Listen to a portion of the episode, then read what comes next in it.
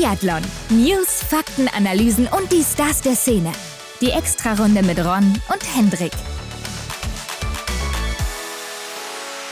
Es ist Montag, Hendrik. Wir äh, sind zurück mit einem neuen Gast. Diesmal aus der Schweiz, wie letzte Woche schon angekündigt, Amy Baserga. Yo, Amy Baserga wieder bei uns zu Gast. Ist ja schon was her, ne? Als wir das letzte Mal mit ihr gesprochen haben die große Zukunftshoffnung der Schweiz, muss man definitiv so sagen. Ja, das Gegenstück zu Niklas Hartwig. Diesmal aber eben bei den Damen, denn die beiden kennen sich ja auch schon ewig, seit dem mhm. Jugend- oder sogar noch weiter vor, glaube ich, äh, Alter. Sind ungefähr gleich alt und beide waren ja auch sehr erfolgreich in ihrer Jugend- und Juniorenzeit. Und jetzt hat sie ja die zweite Saison im Weltcup erlebt, bei den ganz Großen. Das heißt ja dann auch, sie war im letzten Winter bei Olympia mit dabei und wer das nicht mehr weiß, die durfte sogar für die Schweiz in der Mixstaffel an den Start gehen und das sogar als Startläuferin. Ja, Wahnsinn. Jetzt überleg mal, mit 22 Jahren, war sie da schon 22? Ich glaube schon, ne? Ich glaube nicht, Hendrik, weil sie gerade 22 ist. Ach stimmt, ja genau, sie wird im September 23. Ja, überleg mal, in dem Alter schon so eine große Aufgabe zu übernehmen bei dem größten Event, was es eigentlich so gibt. Ja, aber sicher auch eine gute Erfahrung. Oder wie hat sie das erlebt? Also wie hat sie auch ihre ersten Olympischen Spiele empfunden, wollten wir da natürlich wissen. Und sie hat ja dafür extra die Junioren-WM ausgelassen, wo sie im Vorjahr noch die beste Juniorin war und hier ja wahrscheinlich auch hätte wieder werden können. Ja, sie hätte wahrscheinlich ordentlich Medaillen abräumen können. Und weil sie ja damals eben, 2021 war es ja dann, die beste Juniorin war, durfte sie in Östersund zum Abschluss noch das grüne Trikot tragen für die beste Juniorin. Also war das eigentlich für Sie eine Bürde oder war es vielleicht sogar eine Motivation, dieses Trikot zu tragen? Denn ja, das fällt natürlich schon auf, gerade so ein knallgrünes, war jetzt auch nicht so, so schön, muss man unbedingt sagen, ne? Trikot, aber das fällt schon ordentlich auf und ja. da weiß man ja dann auch als Athlet oder Athletin in ihrem Fall, dass die Augen auf sie gerichtet sind. Definitiv. Ich denke, das ist nochmal eine ganz andere Nummer dann, wenn man dann unter so einem besonderen Trikot läuft. Aber du hast ja auch den Erfolg gerade schon angesprochen, den sie im Junioren- und Jugendbereich hatte. Und da haben wir uns natürlich mal gefragt, wie ist denn das jetzt überhaupt, wenn jetzt erstmal, ja, die Spitze des Feldes vielleicht in weiter Ferne ist? Wie ist das erstmal hinterher zu laufen? Ja, vor allen Dingen, weil sie ja nicht nur hier und da mal erfolgreich war, sondern ich würde schon sagen, in ihrer Zeit im Jugend- und Juniorenbereich war sie so die Nummer eins. Ne? Also mhm. hat da wirklich alles abgeräumt, immer oben mitgespielt. Am Schießstand bestimmt, läuferisch bestimmt. Ja, und jetzt muss man erstmal gucken, wie kann ich da oben wieder anknüpfen und da vielleicht dann auch eine Rolle spielen. Denn im Großen und Ganzen ist das ja für alle das große Ziel. Und ich glaube, wenn man so eine Hochphase hatte, und dann jetzt in so ein Tief reinkommt, also es ist ja mental immer ein Tief, auch wenn man vielleicht weiß, man ist noch sehr jung und das ist ganz normal, hat man wahrscheinlich dann doch immer wieder im Hinterkopf, ah, ich wäre jetzt trotzdem wieder mhm. gerne hier in den Top 10 oder Top 5 oder auf dem Podium oder wie auch immer, so wie ich das eben gewohnt war. Ne? Ja, ich denke, man fühlt sich dann vielleicht auch ein Stück weit so, dass man ja, vielleicht wieder bei Null anfängt, dann im Seniorenbereich. Also da muss man echt nochmal eine Schippe drauflegen und erstmal wieder viel arbeiten, dass man dann die Erfolge einfahren kann. Und ähm, der ein oder andere Erfolg, muss man ja sagen, kam ja im letzten Winter schon dazu. Ja, definitiv, aber alles dazu gleich in der Folge und noch viel mehr. Also seid gespannt und wir kommen erstmal hierzu. Frisch gewachst. Ja, und wir haben eine Meldung aus Italien, aus Martell. Da findet gerade so eine Trainerausbildung statt mit wirklich großen Namen, die sich da zeigen. Neben Dominik Windig, der ja jetzt schon länger Trainer ist, oder was heißt länger, ein Jahr, ne? ist er auf jeden Fall auf dem Weg unterwegs und äh, ist wohl nicht nur eine Ausbildung, sondern auch eine Fortbildung. Ja. Aber Dominik Windig war eben mit dabei und auch Lukas Hofer und Dorothea Viera. Also wird hier wohl schon für das Karriereende geplant, für das Leben nach der Karriere, Hendrik? Also bei Lukas Hofer habe ich direkt gedacht, yo, das könnte passen. Also er hat ja so eine Qualität irgendwo auch sich entwickelt, auch gerade so dieses ganze Gewehr aufschmeißen, in den Anschlag nehmen und so weiter. Das ist ja sein Spezialgebiet und das, denke ich mal, muss man einfach weitergeben, oder? Ja, aber ich merke auch schon so, wie du das gerade gesagt hast, bei der anderen Person, Dorothea Viera, hast du es nicht so erwartet, oder? Ja, bei Doro, da sehe ich sie aktuell eher weniger so auf der Trainerin-Position, sondern eher in anderen Bereichen. Aber keine Frage, sie hat natürlich auch unfassbares Talent, was sie auch da irgendwo mit weitergeben kann. Klar, man muss, glaube ich, auch immer unterscheiden, entscheiden, äh, gute Athletin oder Athlet muss nicht immer unbedingt auch ein guter Trainer sein. Ne? Das gibt es ja auch im Fußball, diese zahlreichen Beispiele. Jürgen Klopp war jetzt auch nicht unbedingt der Weltfußballer und ist heute einer der angesehensten Trainer oder so. Und da gibt es ja tausende andere Beispiele, auch umgekehrt. Aber ja, ähm, klar, sie kann viel mitgeben, aber wie du schon sagst, ich sehe sie jetzt auch nicht unbedingt als Trainerin in Zukunft. Kann ich mir eigentlich gar nicht vorstellen bei ihr. Wer weiß, vielleicht wollte sie hier nur mal reinschnuppern, gucken, wie ist das vielleicht so oder was kann sie vielleicht auch für sich selbst nochmal mitnehmen. Oder hat vielleicht auch nur Lukas Hofer und Dominik Winnig so ein bisschen unterstützt mental, wer weiß. vielleicht liegen wir ja komplett falsch und äh, sie denkt schon, doch, ich will hier weiter dabei bleiben und mhm ja, den jungen Athleten, Athletinnen mal mein schnelles Schießen beibringen in Zukunft. Das wäre auf jeden Fall eine Bereicherung. Aber gut, kommen wir zur nächsten Meldung und die kommt aus Frankreich. Martin Foucault, der macht natürlich auch in diesem Jahr wieder sein Martin Foucault Nordic Festival. Das wird stattfinden in Annecy, wie immer vom 1. bis zum 3. September in diesem Jahr. Und da wurde jetzt das offizielle Poster released, also man sieht es, ist ähnlich wie letztes Jahr. Das wurde auch so gezeichnet oder illustriert eher am PC. Und ja, jetzt wieder ähnlich, äh, ähnlicher Stil zumindest. Ein bisschen anderes Motiv, aber man sieht schon, Biathlon ist auf dem Poster im Vordergrund. Wie könnte es anders sein? Und die ersten Athleten, beziehungsweise der erste Athlet und die erste Athletin, die stehen schon fest. Mhm, also erstmal habe ich gedacht, er hätte das selber gezeichnet, selber gemalt, wie er schön auf Instagram gezeigt ja, hatte. Ja, klar. Das glaube ich ja. eher weniger. Genau, ich auch, aber naja. Ja, der erste Athlet, vielleicht auch gar nicht so verwunderlich, ist Düller Homlegreit, der sich da mal wieder zeigt. Und Gesamtweltcup-Siegerin Julia Simons am Start. Ja, ich glaube, Julia Simons war auch jedes Jahr mit dabei, ne? Mhm. Liegt ja irgendwo auf der Hand als Französin. Und Stühler Holm Lagerheit, wie du schon sagst, der Sieger von vor zwei Jahren. Ne? Letztes Jahr war er nicht dabei konnte er ja, glaube ich, nicht. Und ja, damit auf jeden Fall schon mal stark besetzt, die ersten beiden Namen. Und mal gucken, wer noch dazukommt. Ich glaube, von deutscher Seite haben wir ja auch schon gehört im ein oder anderen Interview, dass da geplant ist, da vorbeizuschauen. Bin ich mal gespannt, wer dann da noch mit dabei ist. Aber wie immer ja ein ganz cooles Event, was ja dann auch gestreamt wird. Ja, genau, da bekommt man dann wirklich wieder ein schönes Sommer-Event präsentiert und dann ist es ja gar nicht mehr so lange, bis dann die heiße Phase anfängt. Ja, also ich glaube, da kann man sich dann schön wieder auf die Saison einstimmen. Genau. Und auf die Saison stimmt sich jetzt auch endlich mal der deutsche DSV-Kader hey, ein, Hendrik. Die denn Meldung der, Woche. offiziell released. also, wir wissen jetzt, wer ist in welchem Kader und wer eben nicht. Ja, was kann man zuerst sagen, Hendrik? Äh, Denise Hermann Wick und Vanessa Hinz, die sind natürlich nicht mehr dabei, nachdem sie ihre Karriere beendet haben. Und das bedeutet ja dann auch, dass zwei Plätze im A-Kader frei sind, die sonst ja immer besetzt waren. Genau. Verwunderlich ist das ja jetzt nicht, ne? Warum sollten sie noch dabei sein? Ja, klar, klar. Aber eben diese zwei freien Plätze, die müssen ja irgendwie wieder gefüllt werden. Beziehungsweise, ja, es ist ja immer so ein bisschen, äh, es ist ja nicht ganz festgeschrieben, habe ich jetzt da sechs Leute im A-Kader, wie das zum Beispiel in Norwegen ist, oder die haben jetzt auch bei den Männern auf sieben erhöht. Oder gehen wir vielleicht mal auf acht oder neun, weil das eben passt momentan oder da eben so eine Leistungsdichte herrscht. Und bei den Frauen sind es ja jetzt acht im A-Kader, bei den Männern neun. Und bei den Männern, da ändert sich ja gar nichts, da hat ja auch niemand aufgehört. Nur Simon Kaiser, der rückt eben als Neunter dazu. Bei den Damen, da hat sich schon ein bisschen was getan, denn da sind ja einige Athletinnen, wie zum Beispiel Sophia Schneider oder Hanna Kebinger, die letztes Jahr noch im B-Kader waren, jetzt im A-Kader natürlich unterwegs. Ist ja auch irgendwo klar nach den Leistungen, die man da gesehen hat. Und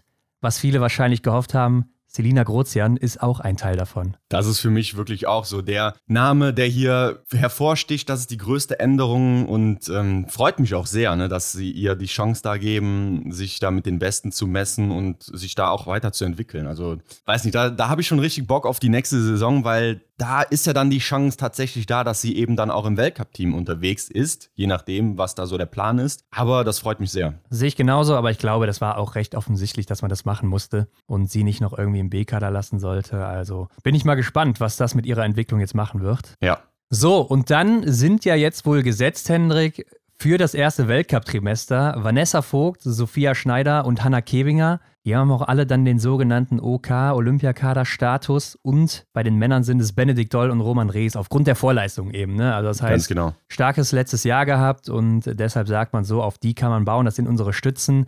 Die wollen wir auf jeden Fall auch im ersten Weltcup-Trimester sehen und die sollen sich da voll drauf fokussieren. Und ich denke, das macht ja auch Sinn, gerade bei Vanessa Vogt und Hanna Kebinger muss man sagen, die sind schon ein bisschen herausgestochen. Klar, Hanna mhm. Kebinger hat nicht so viele Rennen gemacht, aber wenn man sich mal ihre Werte auch anguckt, also die waren schon enorm, ne? Oder ihre Platzierungen alleine. Nie einen Ausrutscher gehabt, das war schon sehr stark. Und Sophia Schneider mit ihrem läuferischen Potenzial, glaube ich, auch wenig überraschend. Ja, sehe ich auch so, da gehe ich mit. Also gerade wenn man sich überlegt, wie Hanna Kebinger sich in der letzten Saison dann entwickelt hat, ne, dass sie dann da oben auch mit dabei war, das, das kann man eigentlich nicht anders dann eben würdigen, wenn man es so möchte. Also Das, das geht vollkommen klar. Und bei den Männern, äh, Benedikt Doll und Roman Rees, ich glaube, das ist auch sehr offensichtlich. David Zobel hat es ja bei uns auch schon im Interview gesagt, dass er auch findet, die anderen, die sind einfach zu eng beieinander und da kann er sich nicht vorstellen, dass da noch irgendwie ein dritter, vierter, fünfter einen Weltcup-Platz safe bekommt. Ja, und so ist es eben jetzt auch gekommen. Wir hatten ja bei uns in der Grafik das zunächst auch so markiert, richtig, aber dann haben wir uns nochmal von der neuen Liste, die dann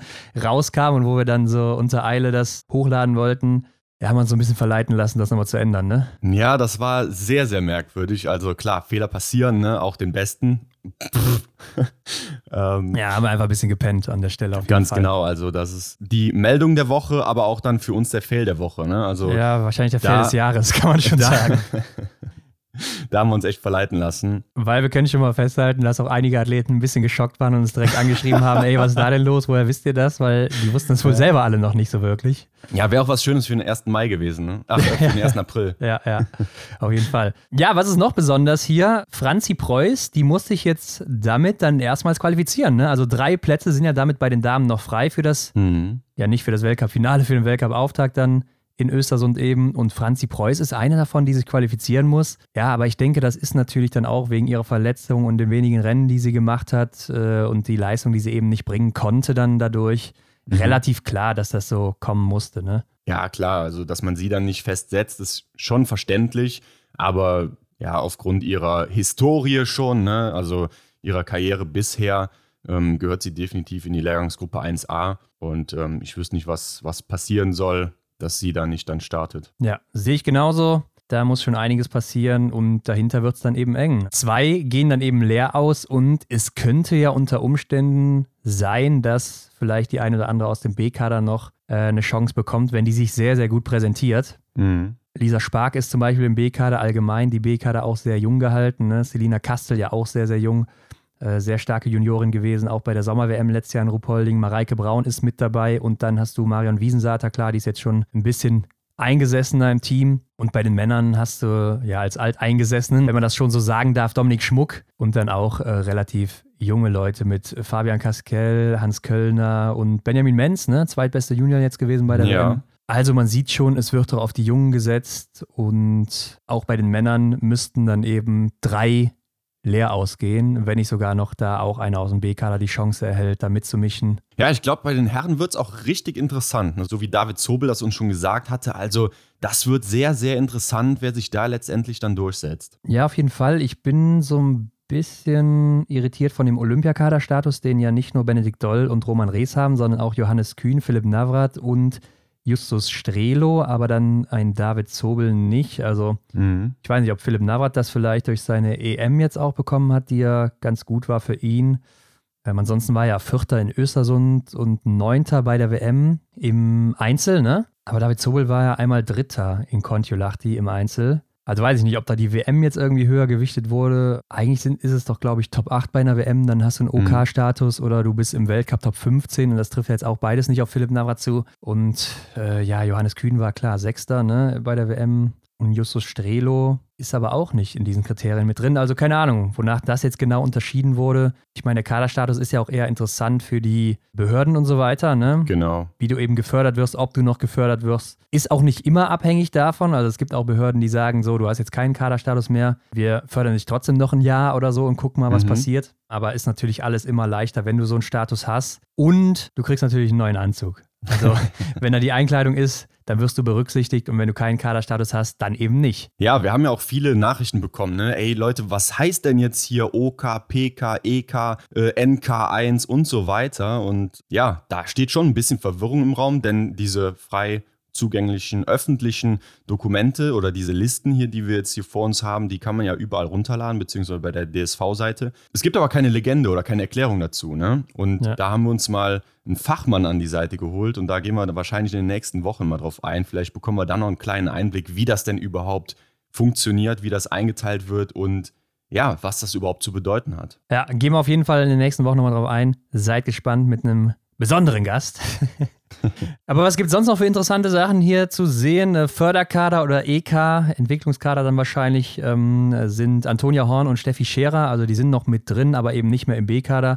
Kann aber sein, dass die dann sich da irgendwie anschließen dürfen oder sowas. Mhm. Ich weiß aber nicht, ob die jetzt mit auf Lehrgänge fahren dürfen. Keine Ahnung. Und bei den Männern sind es Darius Lodel, äh, Frederik Madersbacher und Danilo Riedmüller.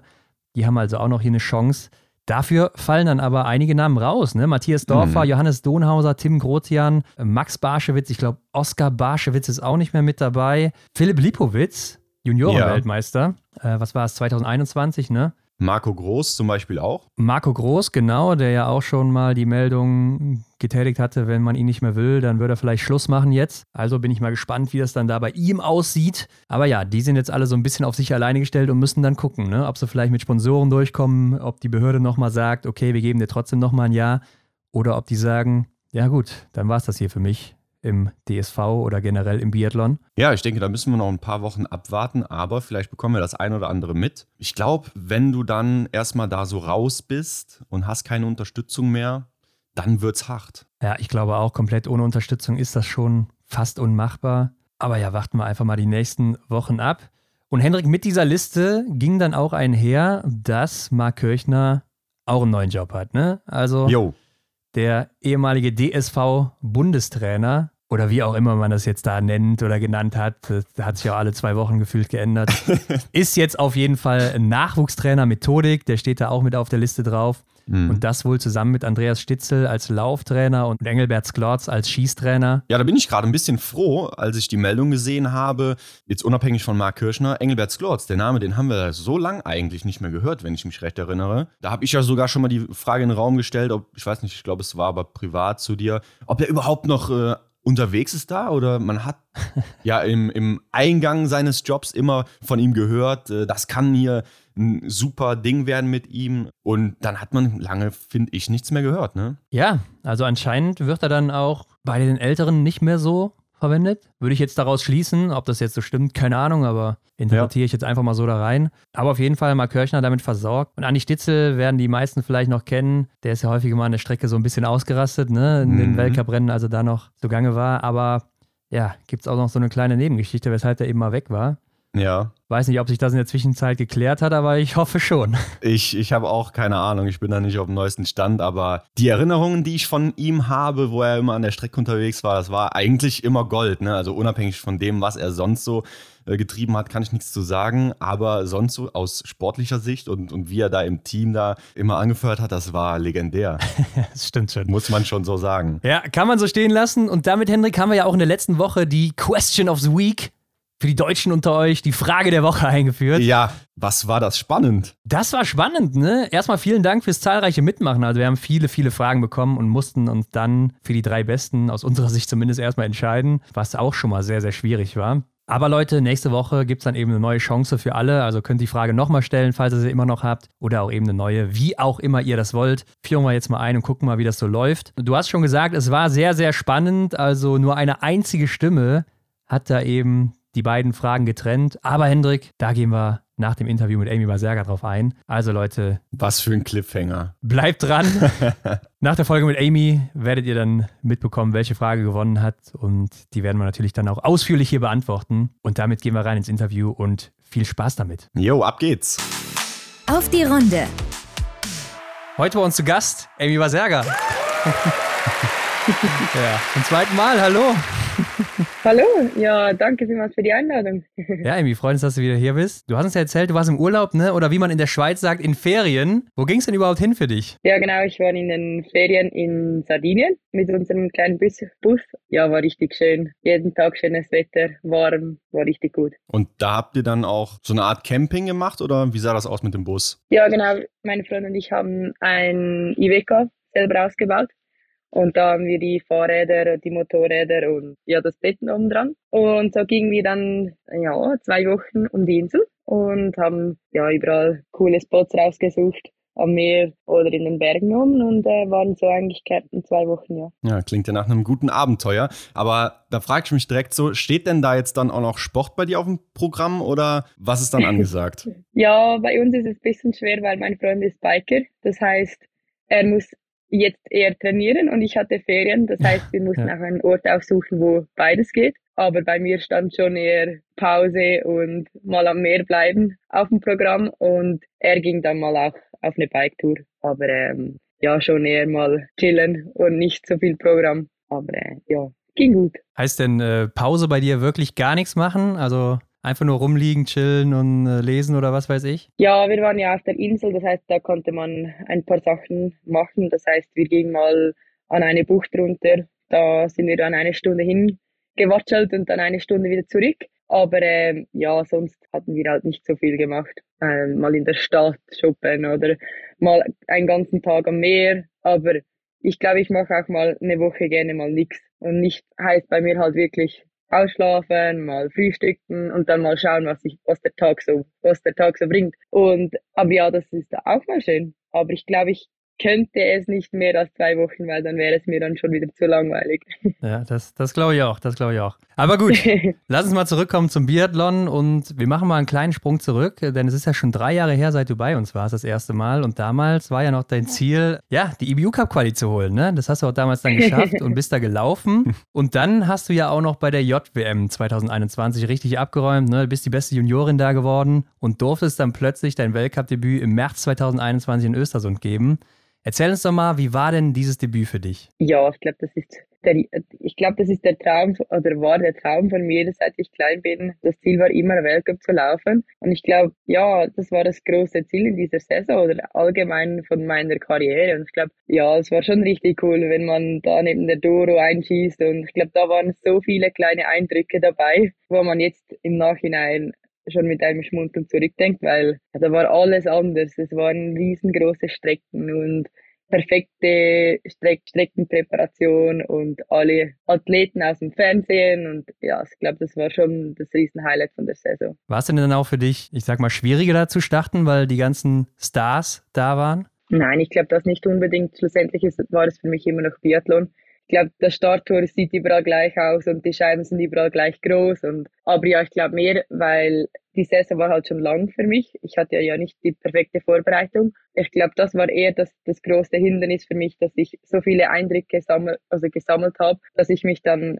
vielleicht doppelt konzentrieren musste äh, am Tag X. Aber ich glaube, das war Ende Saison und das war wie ja noch das i-Tüpfchen. Darum war es auch nicht so schlimm, wenn ich jetzt da nicht das perfekte Rennen gezeigt habe. Und es gab ja noch eine kleine Besonderheit, ne? denn da du die beste Juniorin bei der WM 2021 warst, durftest du ja dann auch als erste Frau überhaupt dieses grüne Trikot tragen. Äh, das gibt es ja mittlerweile auch schon gar nicht mehr. Was hat denn dieses grüne Trikot mit dir an diesem Tag gemacht? Ja, das war ziemlich speziell, weil jeder vom Weltcup wusste ja, die mit dem grünen Trikot ist die beste Juniorin. Und ich glaube, für mich war es nicht mega speziell, weil ja, es war eine Startnummer, aber ich glaube, wo dann die anderen von meinem Schweizer Team gekommen sind, haben gesagt, ja, jeder weiß, wer, wer das grüne Trikot hat in dieser Saison und jeder weiß, wer du bist. Und dann habe ich dann halt schon zweimal nachgedacht und dann war es dann im Nachhinein schon ziemlich cool und ich hatte ja die Startnummer 100 und ich glaube, das, das war dann an, am Tag X dann schon nochmal richtig cool. Ja. Aber würdest du sagen, das ist eher gut oder schlecht, dass das jetzt weg ist? Weil das gibt es ja nicht mehr.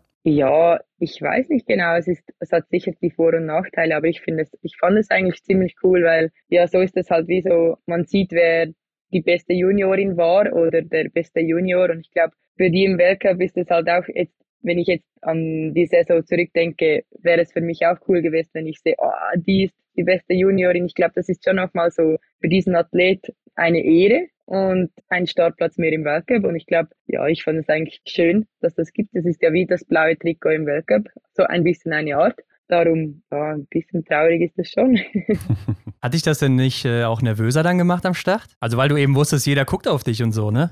Ja, eigentlich hätte es mich nervös machen können, aber ich glaube, ich war da ziemlich entspannt und habe es überhaupt genossen, dass ich da starten kann, weil ja, das war ja das Ziel von dieser Saison, dass ich endlich mal da starten kann, wo ich war schon das Ziel, dass ich da noch rocken kann und für mich war es halt auch so richtig cool, weil ich hatte den Startplatz bekommen, weil ich die beste Juniorin war und ich glaube, das ist dann schon nochmal etwas Cooleres, weil du weißt, okay, ich habe den Startplatz selber verdient und starte jetzt da weil ich eine gute WM gezeigt habe. Das ist, glaube ich, schon nochmal so als Athlet cool. Und was sagst du der Farbe Grün? War das okay oder hättest du eine andere Farbe gewünscht? Na, passt tipptopp. Okay, okay. Ja gut, alles klar. Dann bist du auf jeden Fall als dreifache Weltmeisterin im Jugend- und Juniorenbereich dann in die Saison 2021-22 gegangen, die Olympiasaison. Und du bist ja direkt auch von Anfang an mit dabei. Weißt du noch, worum es da für dich ging in diesem Winter 21-22? Ja, ich glaube, da war das Ziel Olympia für jeden. Und für, für uns oder für mich war es ziemlich cool, dass ich die ganze Zeit im Weltcup laufen konnte.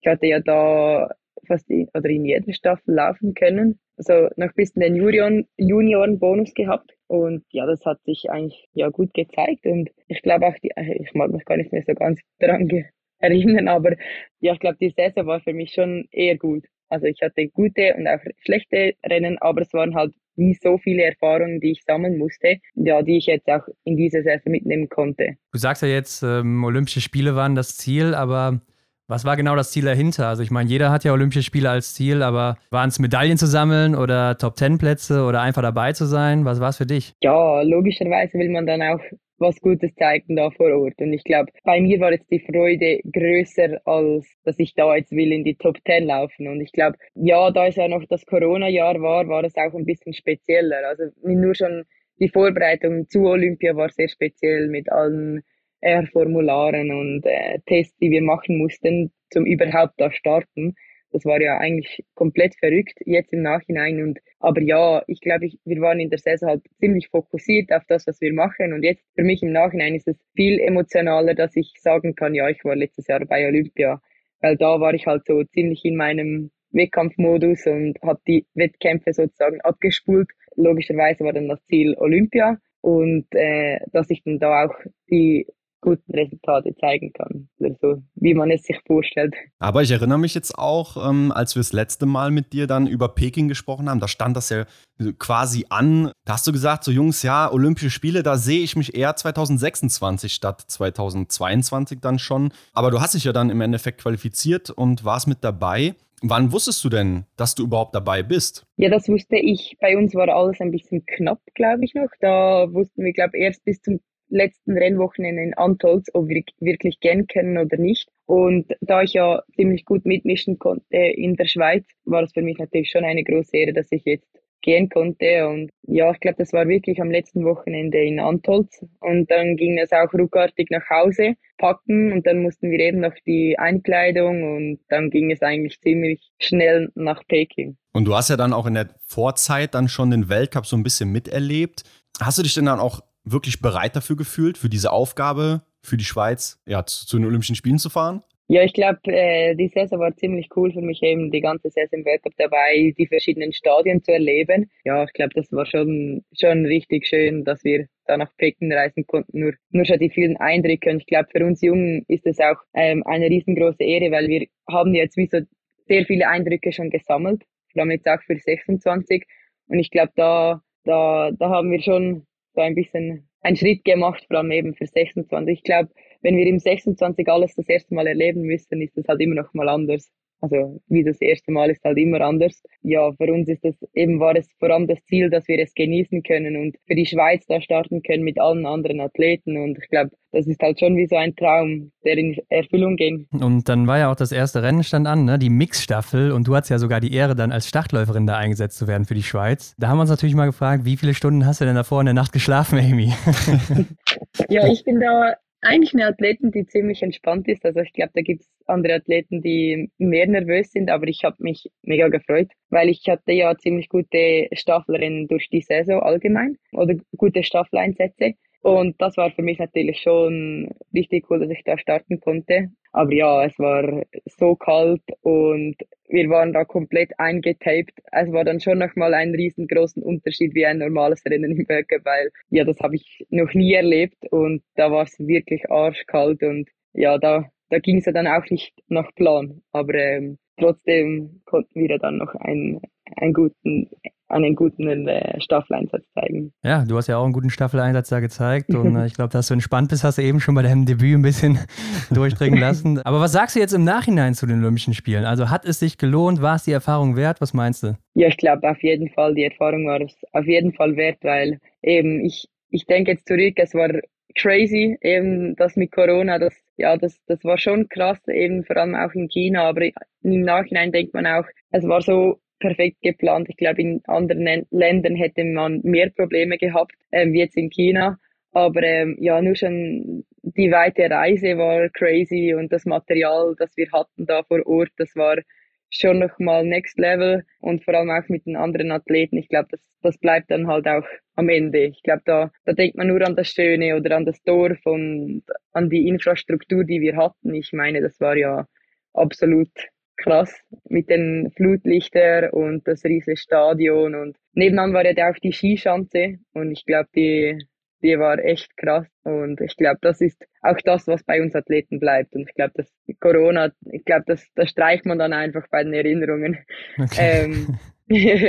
Und ich finde, bei den ganzen Erfahrungen, die du dann sammeln konntest, darf man auch dein Alter nicht vergessen. Ne? Denn Du hättest ja auch noch bei der JWM starten können und da ja wahrscheinlich dann mal wieder Medaillen abräumen. War das denn noch ein Thema überhaupt bei dir? Ja, genau, das war noch ein Thema, weil eigentlich war das Ziel so Peking, dann direkt nach Amerika. Aber während Peking, ja, da hat es halt schon an der Energie, also ja, es war dann schon streng, weil es war richtig kalt, ähm, man konnte nicht viel machen. Wir waren immer im, im Olympischen Dorf oder im Stadion. Das hat dann schon an der Energie gezehrt und ja, die Gedanken noch nach, also ja, der Plan war halt nach Zürich zu fliegen und der nächste Tag hätte ich nach Amerika fliegen müssen und ich glaube, das wäre nicht das Richtige gewesen. Das Ziel war es zwar, aber äh, ja, nein, nur mit dem Jetlag, das wäre, das wäre, glaube nicht gegangen. Und für mich war Olympia schon so ein Highlight und schon die Saison erfüllt, dass ich gedacht habe, ja nein, ich muss ja jetzt eigentlich nicht nochmals an die Junioren-WM. Ich habe ja eigentlich schon die Medaillen im Sack und ich habe ja letztes Jahr schon gezeigt, was ich kann. Und ich glaube,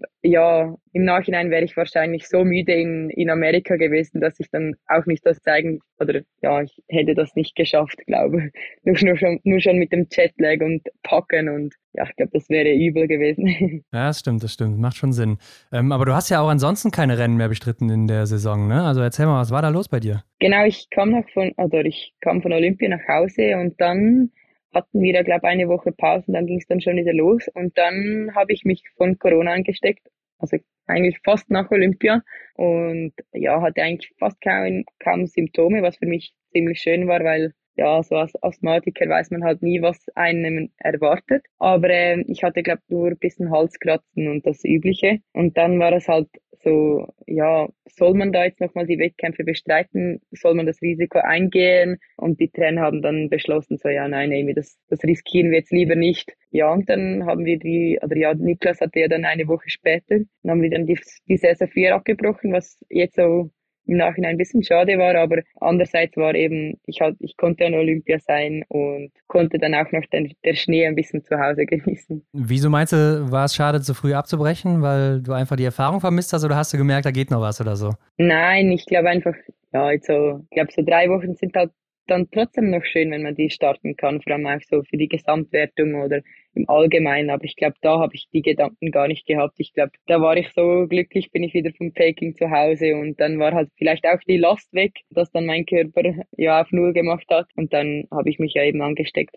Und dann am Ende Saison noch was zu riskieren, das wäre nicht nötig gewesen. Okay, okay. Ja gut, also erstmal gab es eine längere Pause also für dich. Ähm, dann erzähl uns doch mal, wie bist du denn durch die letzte Vorbereitung gekommen, durch den letzten Sommer? Ja, genau. Ich hatte eben noch ein bisschen trainiert nach äh, Olympia und habe den Schnee noch ein bisschen genossen und ging dann auch früher schon in die Wärme, weil ich halt ja früher angefangen habe. Und ja, dann fing den Sommer, Sommer an und ich war verletzung, verletzungsfrei, was für mich ziemlich schön war, weil ich die letzten paar Jahre immer damit gekämpft habe, durch den Sommer zu kommen oder vor allem Herbst. Aber ja, andererseits hatte ich ziemlich Neurodermitis-Schübe. Das habe ich schon seit ich klein bin. Und diesen Sommer war es ja ziemlich heiß und war nicht so optimal für mich. Da hatte ich dann schon ein paar schlaflose Nächte, äh, weil ich mich so Blut gekratzt habe in der Nacht. Okay. Und dann war ich in verschiedenen Abklärungen, warum jetzt diese Schübe wir kommen. Aber ja, jeder Hautarzt sagt dir, trainiere nicht und nicht zu viel duschen. Und dann, äh, ja, aber was willst du als Sportlerin? Da trainierst du zweimal am Tag und duschst zweimal am Tag.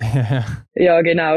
Und dann rannte ich von Arzt zu Arzt, um was herauszufinden oder verschiedene Hautcreme zu finden und zu schlafen. Und ja, genau, das war ein bisschen zehrend, weil das nahm dann trotzdem recht viel Energie weg Vor allem, man sieht es ja nicht. Ja, wenn man einen Bänderriss hat, dann ist es halt wie so, ja, okay, mach drei Wochen Pause und dann fängst du wieder an. Und bei Hautproblemen ist es halt schwer nachvollziehbar, weil manchmal schläft man zwei Stunden und manchmal die ganze Nacht. Und dann ja, war es halt trotzdem schwer einzuschätzen, wie viel kann ich trainieren, dass es nicht schlimmer wird oder wie viel kann ich trainieren, dass es etwa gleich bleibt. Aber ja, trotzdem, schlussendlich habe ich jetzt eine Lösung gefunden, die im Moment gut geht. Und jetzt hoffe ich, dass es diesen Sommer nicht so schlimm wird oder vor allem jetzt auch ja, in der Hitze. Schlussendlich eben war ich verletzungsfrei, ich konnte ziemlich viel trainieren.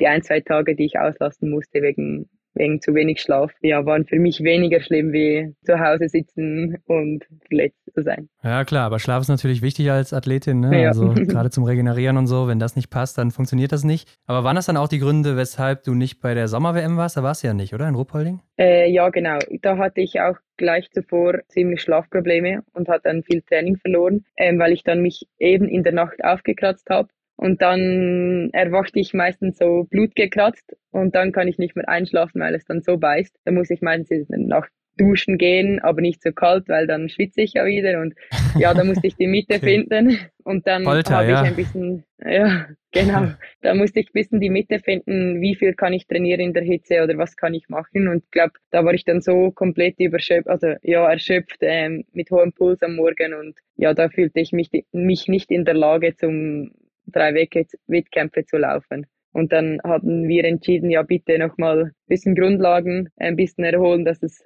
dann eben für den Winter reicht und nicht zu früh schon zu viel. Ja, ist ja dann die Hauptsache, ne, dass du dann für den Winter wieder perfekt am Start bist. Aber war denn da denn auch von Anfang an schon klar, dass du im Weltcup gesetzt bist? Nein, eigentlich nicht. Wir hatten im Herbst hatten wir die dann die Testrennen und da, da war das schon das Ziel der Weltcup, weil ja nach Olympia, nach einer ganzen Saison im Weltcup ist das halt schon das Ziel, dass man im Weltcup bleibt und nicht wieder in den EBU Cup rutscht. Aber ähm, ja, ich glaube, da war ich, probierte ich locker zu sein. Aber für mich war es halt nochmal ein, ein Punkt mehr, wo ich ein bisschen mehr nervös war, weil ich eben im Sommer keinen Vergleich hatte mit den anderen. Ich hatte keine Ahnung, wie die anderen fit sind, außer vom Training halt, aber das ist ja immer noch ein bisschen ein Unterschied, wie ja im Wettkampf und hatte mich da schon ein bisschen unter Druck gesetzt, weil ich halt nicht wusste, ja, wie schnell schießen sie, wie schnell laufen sie. Und da habe ich halt schon gemerkt, so ja, die Sommerwettkämpfe sind trotzdem für etwas gut. Aber ja, ging ja nochmals gut. Du hast jetzt schon gesagt, so dein Ziel war es, ja, in den Weltcup zu kommen. Aber mit welchen Zielen hast du denn dann ja quasi von Woche zu Woche vielleicht geliebäugelt? Also, was hast du dir vorgenommen? Ja, vorgenommen habe ich mir halt schon ein bisschen eine Steigerung von letztes Jahr weil ich mich halt ja schon gefreut habe, dass ich im Weltcup bin. Aber ich bin ja auch eine Athletin, die, die will eigentlich schon nach vorne und will nicht ähm, einfach nur dabei sein. Und mein Ziel war es halt wirklich vorne anknüpfen, weil ich habe die Erfahrungen vom vorigen Jahr. Ich muss nicht nochmal die Erfahrungen sammeln und muss nicht nochmal hoffen, dass ich in die Punkte komme, sondern mein Ziel war es halt schon, in jedem Rennen in die Punkte zu kommen, dass ich da ein bisschen vorne mitmischen kann und mich ein bisschen zeigen kann, ja. Ja gut, dann lass uns doch mal in den letzten Winter reingehen. Du warst ja direkt von Anfang an mit dabei in Kontiolahti. Du konntest aber erstmal nur den Einzel mitlaufen und dann bist du krank geworden, oder? Genau, ich konnte nur den Einzel mitlaufen und dann hatte ich leider Halsweh, richtig stark. Ja, ich war da in Kontiolahti mit richtig starkem Halsweh Halskratzen am Morgen. Oh, war ziemlich scheiße. Da erwacht man am Morgen und denkt sich, ach nee, scheiße, mhm. was, was mache ich denn da jetzt? Und da hatte man halt auch am Anfang ziemlich Respekt vor Corona, so uff, gleich mal ein Einzelzimmer, gleich mal weg von allen anderen. Ja, genau, und dann hatten wir ja entschieden, dass ich nach Hause gehe. Das war ja, glaube oder war ich, ich weiß es gar nicht genau. Vielleicht bin ich auch noch nach Hofwitz. Gerade ein bisschen verwirrt. Aber ja, auf jeden Fall hatte ich dann mal zwei, drei Tage ein Einzelzimmer und äh, ja, musste dann die Biathlon-Rennen im Fernsehen schauen. Ja, ich glaube, du hattest äh, gepostet, dass es für dich keine Rennen in Hochfilzen gibt. Also du warst wahrscheinlich da, aber bist dann auch noch da nicht angetreten, ne? Genau, ja, das stimmt. Ich bin nach Hochfilzen geflogen, habe da mein erstes Training gemacht, aber ähm, hatte richtig Schleim gehustet und ein bisschen Asthma-Probleme und dann äh, will man ja nicht die ganze Saison riskieren, nur weil man unbedingt starten will. Ja. Da bin ich dann mit dem Zug heimgefahren und habe dann zu Hause noch ein bisschen Skitage gemacht und erholt, dass ich dann wieder fit sein, also ja, fit werde für die nächste Woche in Frankreich. Ja, das hat ja scheinbar auch gut funktioniert, ne? denn in Le Grand Bonan kommst du dann zurück und läufst dann auch zum ersten Mal in die Top 20 in dem Verfolger. Da könnte man ja jetzt dann denken, die Krankheit, die hat dich gar nicht so weit zurückgeworfen. Ja, genau, es war halt einfach das Halskratzen, was, was halt ja trotzdem mühsam ist und bei uns im, in der Saison weiß man halt nie, wird es schlimmer, wenn man startet, soll ich starten, soll ich nicht starten. Ich glaube, das ist für jeden Athlet immer das Gleiche. Die, die 50-50 und das wer weiß, ob es schlimmer wird oder nicht. Ähm, und da geht man halt, oder ja, diskutiert es mit dem Arzt und schaut es an und überlegt sich, ja, was ist jetzt wirklich das Schlauste auch bezüglich WM und die anderen Ziele, die man in der Saison hat. Und ich glaube, da muss man halt auch nach ein bisschen nach Bauchgefühl entscheiden. Und ich glaube, da war es eben, ich hatte fast keine Luft in Hochfilzen. Da musste ich halt selber sagen, ich sage, ja, nein, das macht wirklich keinen Sinn. Und dann bin ich eben nach Hause gegangen und konnte noch nach Frankreich fahren. Und da habe ich halt ja, ich, ich fand Frankreich schon letztes Jahr richtig cool. Ich glaube, das ist noch ein bisschen auch mental, weil ich mich da richtig gefreut habe, dass ich da wieder dabei sein kann, weil mich die Hochfilzenwoche so richtig angeschissen hat, dass ich da wieder zu Hause sein muss, weil ja, das ist halt schon scheiße, wenn man in der Saison ist, ein bisschen von Kontilati verpasst und noch Hochfilzen verpasst. Ich glaube, das ist ja immer die ja, das Mühsame, was halt passieren kann. Aber ich glaube, ja, eben, da habe ich mich dann so wieder gefreut, dass ich in Frankreich dabei sein kann, dass ich die Krankheit dann schnell vergessen habe. Ja, das kann ich gut nachvollziehen. Würde mich auch sehr nerven, so ein Rennen aussetzen zu müssen.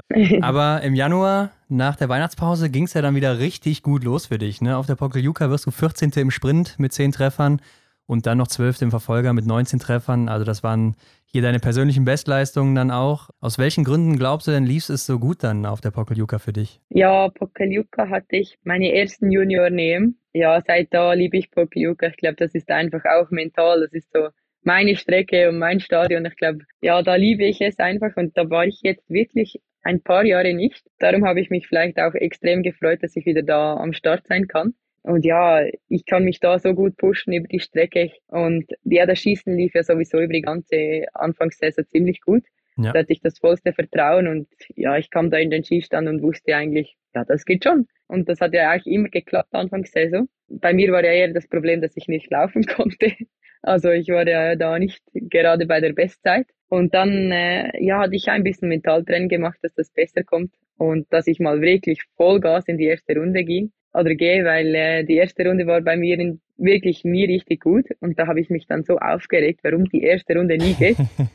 Obwohl ich dann in der letzten Runde immer mag. Und dann hat mein Trainer zu mir gesagt, so, jetzt musst du halt mal das Feuer in der ersten Runde auspacken. Und dann, äh, ja, war ich so motiviert, habe gemerkt, yes, es läuft in der ersten Runde. Und ich glaube, ja, da waren noch die Extraschiebe, die, die mir geholfen haben in das Ziel. Aber das war doch sicherlich nicht einfach, oder? Also mit Vollgas schon in die erste Runde zu gehen, wenn man es sonst nicht getan hat? Ja, eigentlich war es schon ein bisschen riskant, aber ich habe da wirklich immer so viel rausgenommen, was ich mir bis heute nicht erklären kann, wieso. Irgendwie wie eine Blockade gehabt und die anderen zwei Runden waren ja dann eigentlich immer wirklich viel besser als die erste, was sonst normalerweise ja komisch ist, dass man in der letzten Runde noch so viel schneller läuft wie viele andere. Und dann habe ich mir da halt auch ein bisschen Gedanken darüber gemacht, ja, was mache ich da falsch, dass ich da nicht, liegt es an der, liegt es am Einwärmen, liegt es an der Vorbelastung, die ich gleich vor dem Wettkampf mache. Dann habe ich das wirklich nochmal mit dem Trainer durchgeschaut, durchgeplant, habe da auch das Einwärmen richtig nach Zeitplan gemacht und war eben richtig motiviert, dass ich da laufen kann. Und ja, das Gefühl war halt auch richtig gut. Ich, ich fand, also ich lief schon beim Einwärmen ganz anders als vielleicht in anderen Rennen. Und ich hatte endlich mal wieder das Gefühl, so, ja, heute geht es endlich mal richtig gut, so wie ich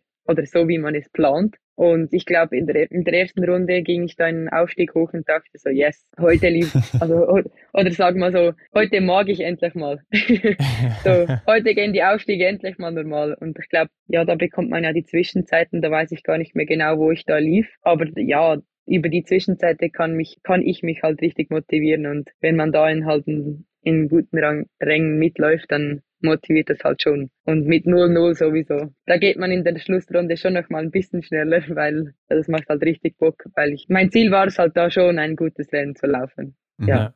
Klar. Ja, kann man sich, glaube ich, gut vorstellen, ne? dass bei, bei einem fehlerfreien Schießen, dass man dann nochmal beflügelt unterwegs ist auf der Schlussrunde. Aber Amy, es gab ja auf der Pokljuka dann noch die Single-Mix-Staffel. Da bist du mit an den Start gegangen. Ihr seid Dritter geworden. Und das war ja auch dein erstes Podium im Weltcup. Und ja, man konnte sehen, äh, es war ein sehr emotionales Rennen für dich. Aber erzähl mal, warum war es denn so emotional? ja, eben, ich war die erste Single Miss mit Niklas. Also wir hatten noch nie eine Staffel zusammen oder nur zu zweit. Davor war ich immer mit anderen Jungs. Aber äh, ja, da war man halt schon ein bisschen mehr nervös. Oder ja, man hat dann die Startliste durchgeschaut und hat gesehen, okay, ja, es könnte möglich sein. Und dann kommen auch die anderen ins Zimmer so, hey, das könnte möglich sein für ein Podium. Dann haben wir halt auch am Tisch ein bisschen gewitzelt, so, ja, morgen machen wir eine Wette und so. Und dann, ja, dann ging man halt ins Zimmer und da hat das Gewehr geputzt, den Koffer oder die, die Rucksäcke gepackt. Und dann merkt man halt schon so, scheiße, da könnte es wirklich um, um ein sehr gutes Rennen gehen. Und, mhm. äh, ja, da war ich aber auch am Abend davor richtig nervös, was eben für mich nicht so typisch war.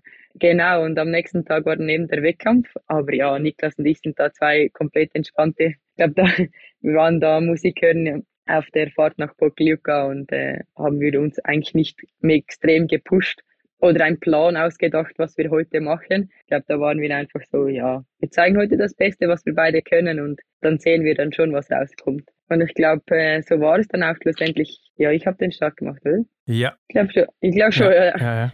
Genau. Er ist ins Ziel gelaufen, halt, ja. Ja, er ist ins Ziel, ja. Ja, der Start lief eigentlich ziemlich gut, eben über das Schießen schlussendlich hatten wir eigentlich ziemlich viele Schuss oder Schießfehler, aber ich war da so ziemlich cool und ich wusste genau, wenn ich es versaue, macht das Niklas für mich. Und ich glaube auch umgekehrt, wir hatten da ein, das vollste Vertrauen gegeneinander oder ja füreinander. Ich, ja, ich war da ziemlich entspannt, außer dann in der Wechselzone, weil ich bin ja dann noch umgefallen in der zweiten Runde. Ja.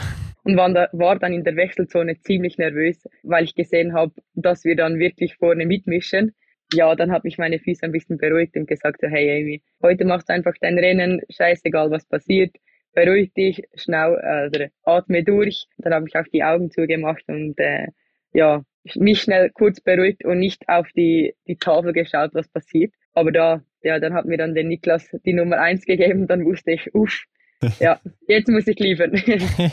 Aber ja, das ging ja dann nochmals gut. Ich konnte ja dann mit null in die, in die letzte Runde. Und ja, war schon cool, wenn man da vorne mitmischen kann. Niklas hat das souverän gemacht in der letzten Runde. Aber ich glaube, darum war es auch ziemlich emotional, weil es halt ein bisschen zu erwarten war und ein bisschen Druck dahinter war.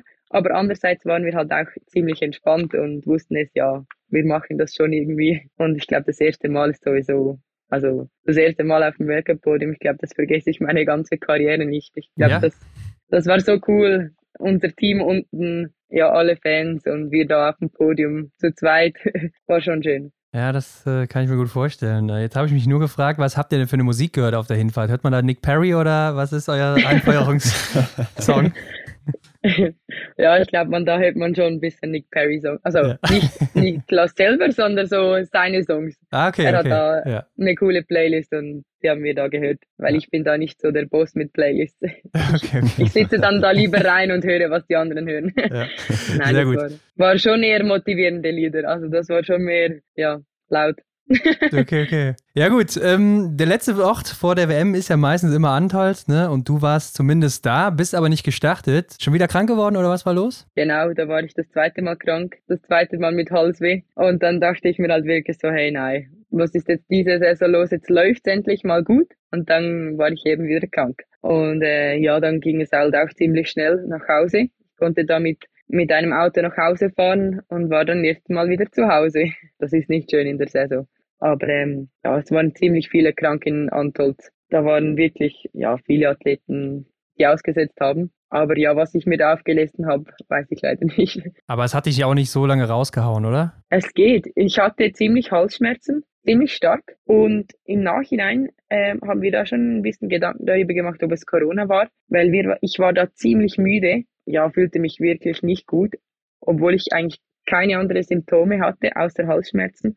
Und da brauchte ich wirklich lange, bis ich wieder im normalen Training war, wo ich mich gut fühlte oder auch vor allem sicher auf dem Ski. Und dann war ja dann noch die EM. Da war ich dann halt gerade so im Aufbautraining nach der Krankheit oder war dann eine Woche danach. Und da fühlte ich mich schon, andere WM war dann mein erstes richtig schnelle Intervall. Und da habe ich dann schon gespielt, so, puh. ja, da habe ich dann die Krankheit doch mehr gemerkt wie jetzt in Le Grabonat. Ja, genau, deshalb habe ich nämlich gefragt, ne, wegen der Europameisterschaft bei euch in der Lenzer Heide. Da bist du ja auch nochmal gestartet in der Single-Mix-Staffel mit dem Niklas. Und ihr wurdet natürlich auch wieder hier mit Silber belohnt. Aber was bedeutet denn überhaupt noch so eine EM-Medaille, wenn man schon ein Weltcup-Podest hat? Ich glaube, das ist schon ein anderes Gefühl. Ich glaube, für mich war da die, die das Weltcup-Podium schon noch eine Stufe höher. Aber andererseits war es auch ziemlich cool vor dem Heimpublikum. Ich glaube, das, das war eine, ein guter Wettkampf für auch vor allem, was die nächsten paar Jahre vor uns steht mit so vielen Heimpublikum und Fans, weil da waren wirklich alle für uns mit Plakaten und Fans und Fahnen. Und ich glaube, ja, da merkt man halt der Druck ein bisschen anders wie im Weltcup, aber Bedeutung war natürlich Weltcup schon ein bisschen höher, aber andererseits war es ziemlich cool, konnten wir zu Hause überhaupt laufen und konnten wir das nochmal ein Podium holen. Aber ja, eben der Tag für mich war, ich, ich war so, ja, ziemlich müde, ähm, fühlte mich nicht gut, aber andererseits ist es dann auch ziemlich schön, wenn man dann doch mit einer bisschen Müdigkeit aus dem Training, aus der Vorbereitung ein Podium machen kann. Ich glaube, das war schon eine, also ja, war sehr schön. Aber wenn ihr ja schon im Weltcup mit dem Podest geliebäugelt habt, habt ihr dann nicht bei der EM auch mit Gold geliebäugelt? Weil ihr wart sicher das Favoritenteam, ne? Ja, ich glaube, wir waren halt da ja eben voll im Training für die WM. Ähm, wir waren da eigentlich in der Vorbereitung. Ähm, ich glaube, für uns war es einfach eben cool, nochmal ein sehr gutes Training oder ein sehr gutes Rennen zu zeigen. Und ich glaube, alles, was da kommt, war, war, war gut. Also unser Ziel war wahrscheinlich schon das Podest. Wir haben das ja, wir diskutieren das eigentlich nicht zusammen, was unser Ziel ist. Aber ich glaube, so im Kopf drin will man halt dann schon aufs Podium. Ja, du hast es gerade schon schön gesagt. Ihr wart dann eigentlich in der Vorbereitung auf das Großevent im Weltcup, ne? also, der, also die WM. War das denn dann ein Muss für euch als Schweizer und Schweizerinnen hier zu starten? Nein, ich glaube, es für uns Athleten, wir konnten selber entscheiden, ob wir starten wollen oder nicht. Es war ja jedem Athlet selber überlassen. Da haben aber auch die Trainer äh, einen guten Plan dahinter gehabt, so ja, für wen macht es Sinn, wie macht es Sinn oder wie viele Rennen soll man machen, dass es nicht ja, nicht für die WM dann reicht. Da hatten wir schon die Gedanken dahinter. Ja, für mich war es halt eben cool, so eine Staffel zu laufen. Ich habe auch gesagt, ja, ich will nicht unbedingt ein, der Einzel laufen, weil das wäre zu hart gewesen. Und dann haben sie uns eben ermöglicht, dass wir die, die Single Mix laufen, halt auch vor allem für die Fans. Weil, ja, wie man weiß, wenn man halt im Weltcup auf dem Podium ist, will man halt auch vielleicht diese zwei Athletinnen sehen. Und ich glaube, das war halt schon ein bisschen ein Hype in der Lenzer Heide, weil jeder hat äh, halt richtig Bock da vorbeizukommen und uns zu sehen. Und ich glaube, das war halt auch so für das große Highlight ein, einen guten Vorgeschmack, auch für die nächsten paar Jahre, dass man halt da auch ein bisschen die Fans nach Hause bringt und zeigt so, hey, das ist Biathlon. Ich glaube, das war schon cool, eben auch für die Fans und vor allem auch für uns. Ja, macht auf jeden Fall Sinn, wenn man da bedenkt, was da jetzt in, in den nächsten Jahren vielleicht dann auch abgeht. Und dann ging es ja nach Oberhof. Ja, du bist nicht in der Single-Mix-Staffel aufgestellt. Man kann es sich quasi jetzt nach, dem, äh, nach den letzten zwei, drei Minuten gar nicht vorstellen, aber ähm, ja, du warst da nicht mit am Start. Wie kam es denn zu der Entscheidung? Ja, genau. Also ich hatte ja, wir hatten ja davor die anderen Rennen und die liefen bei mir irgendwie nicht so wie gewünscht. Ich habe mich in Oberhof nie irgendwie vertraut gefühlt. Die Strecke war irgendwie gar nicht meins. Ich konnte mich da nie irgendwie hochpushen, wie zum Beispiel in Pokljuka. Ob es mental war oder ob es körperlich nach der Krankheit war, weiß ich jetzt nicht genau. Aber ähm, ja, Oberhof ist halt einfach sau streng und diese langen Aufstiege, ja, es war schon hart, aber ich war, war eigentlich ziemlich motiviert. Aber eben, ja, es macht am meisten Sinn, wenn man die zwei Besten an den Start lässt. Und ich glaube, für die Schweiz soll man das auch so machen. Also, das hatte keinen Sinn für mich gemacht, wenn ich da gelaufen wäre, weil, ja, man hat, gesehen, dass ich zu viel verliere auf der ganzen Strecke. Ob es jetzt im Nachhinein Sinn gemacht hätte oder nicht, das weiß man ja eigentlich nie. Aber ich glaube, da, da hat man gesehen, dass ich nicht in Topform war. Ja, klar. Und ich meine, mit Lena Hecki Groß hat man auch eine schnelle Schützin, ne? Von daher genau, hat das genau. sicher auch Sinn gemacht. Aber gut, ähm, es war deine erste WM und wie hast denn du jetzt dieses Event wahrgenommen? War es anders als die ganzen JWMs, die du schon so miterlebt hast? Ja, auf jeden Fall. Ich glaube, das ganze Stadion, das, das habe ich jetzt vor allem noch in, in der Weltcup-Saison noch nie erlebt. Weil die letzten Jahre waren ja alles Corona-Jahre, da hat man ja sowieso gar keine Fans.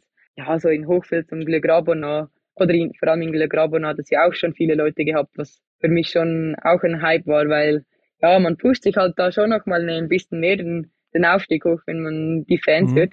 Aber in Oberhof, das war wirklich, also im Aufstieg, die Tröten, da habe ich dann halt wirklich gedacht, so, puh, seid mal ein bisschen leise, weil man, ja, man war dann schon froh, wenn man so fünf Minuten allein im Wald war. Mhm. Weil, ja, die waren echt crazy. Und das Wetter war ja wieder nicht, oder ja, ein paar Tage nicht das Optimalste und die waren so gehypt.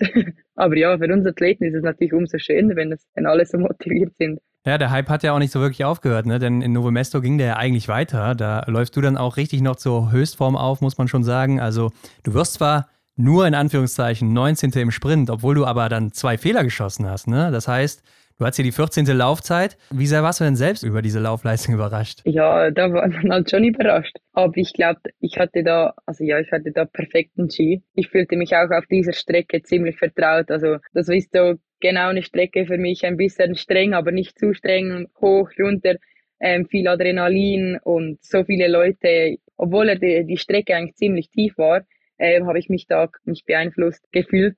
Oder ähm, ja, ich war da richtig motiviert und auch eben Metall habe ich auch gesagt, so jetzt, jetzt zeige ich noch mal das, was ich, was ich kann. Weil ja, es liegt auf der Hand, dass ich ja das zeigen kann und vor allem auch läuferisch. Ich wollte da wirklich noch mal eine gute Zeit zeigen, dass ich da auch ein bisschen vorne mitmischen kann, aber dass es in die Top 15 reichte, das, das war schon schön auch für mich, dass ich sehen kann, okay, ich kann noch laufen. ja. okay. Und bist du dann auch so unterwegs, dass du sagst, okay, ich gucke jetzt mal, was gewesen wäre, wo es hingegangen wäre der, von der Platzierung her, ohne die Fehler am Schießstand? Ja, das hat man dann im Ziel dann schon ausgerechnet. Da denkt man halt schon so, hey, Anfang Saison habe ich immer nur null geschossen, in jedem Sprint. Und genau an diesem Tag, wo ich richtig gut laufe, schieße ich zwei Fehler. Aber ähm, ja, schlussendlich ist das Biathlon. Ich glaube, das ist genau das, für das, was man trainiert, dass es immer an den Tag X auf beides oder ja, beide Sachen stimmen, aber ähm, ja, ich glaube, da war ich ziemlich froh, dass wenn schon mal das Laufen lief und ja, das Schießen war halt jetzt da nicht nach Plan gelaufen, aber ja, konnte es mir ja dann da auch nicht erklären. Aber im, andererseits war ich da schon glücklich mit einem Top 20. Ja, ich weiß nicht, ob du das genau einschätzen kannst, aber du hast ja jetzt viele Krankheiten über die Saison hinweg und das schlaucht ja immer wieder und das zieht sich ja auch ein paar Wochen nach. Aber glaubst du hier in Novo Mesto, das war so die Amy, die du wirklich sein kannst? Also die, die das eigentlich auch immer sein könnte in jedem Rennen? Ja, ich glaube, so für mich war es halt eben so, im Juniorenalter konnte ich immer in jedem Rennen noch besser und immer perfekt laufen und das Schießen ging dann halt mal daneben, aber ich konnte trotzdem aufs Podest laufen. Also es war halt wirklich so, ja, dass man das, was man sich erträumt sozusagen. Und letzte Saison war zwar gut mit Olympia und es waren auch sehr viele gute Rennen dabei, aber es war nie das richtige Gefühl so, yes, das war ein richtig geiles Rennen, das, was man sich im Kopf hat. Und äh, das habe ich über den Sommer so ein bisschen herangearbeitet, dass ich das Gefühl wieder habe, so, yes, ich will das gute Rennen und das gute Gefühl haben.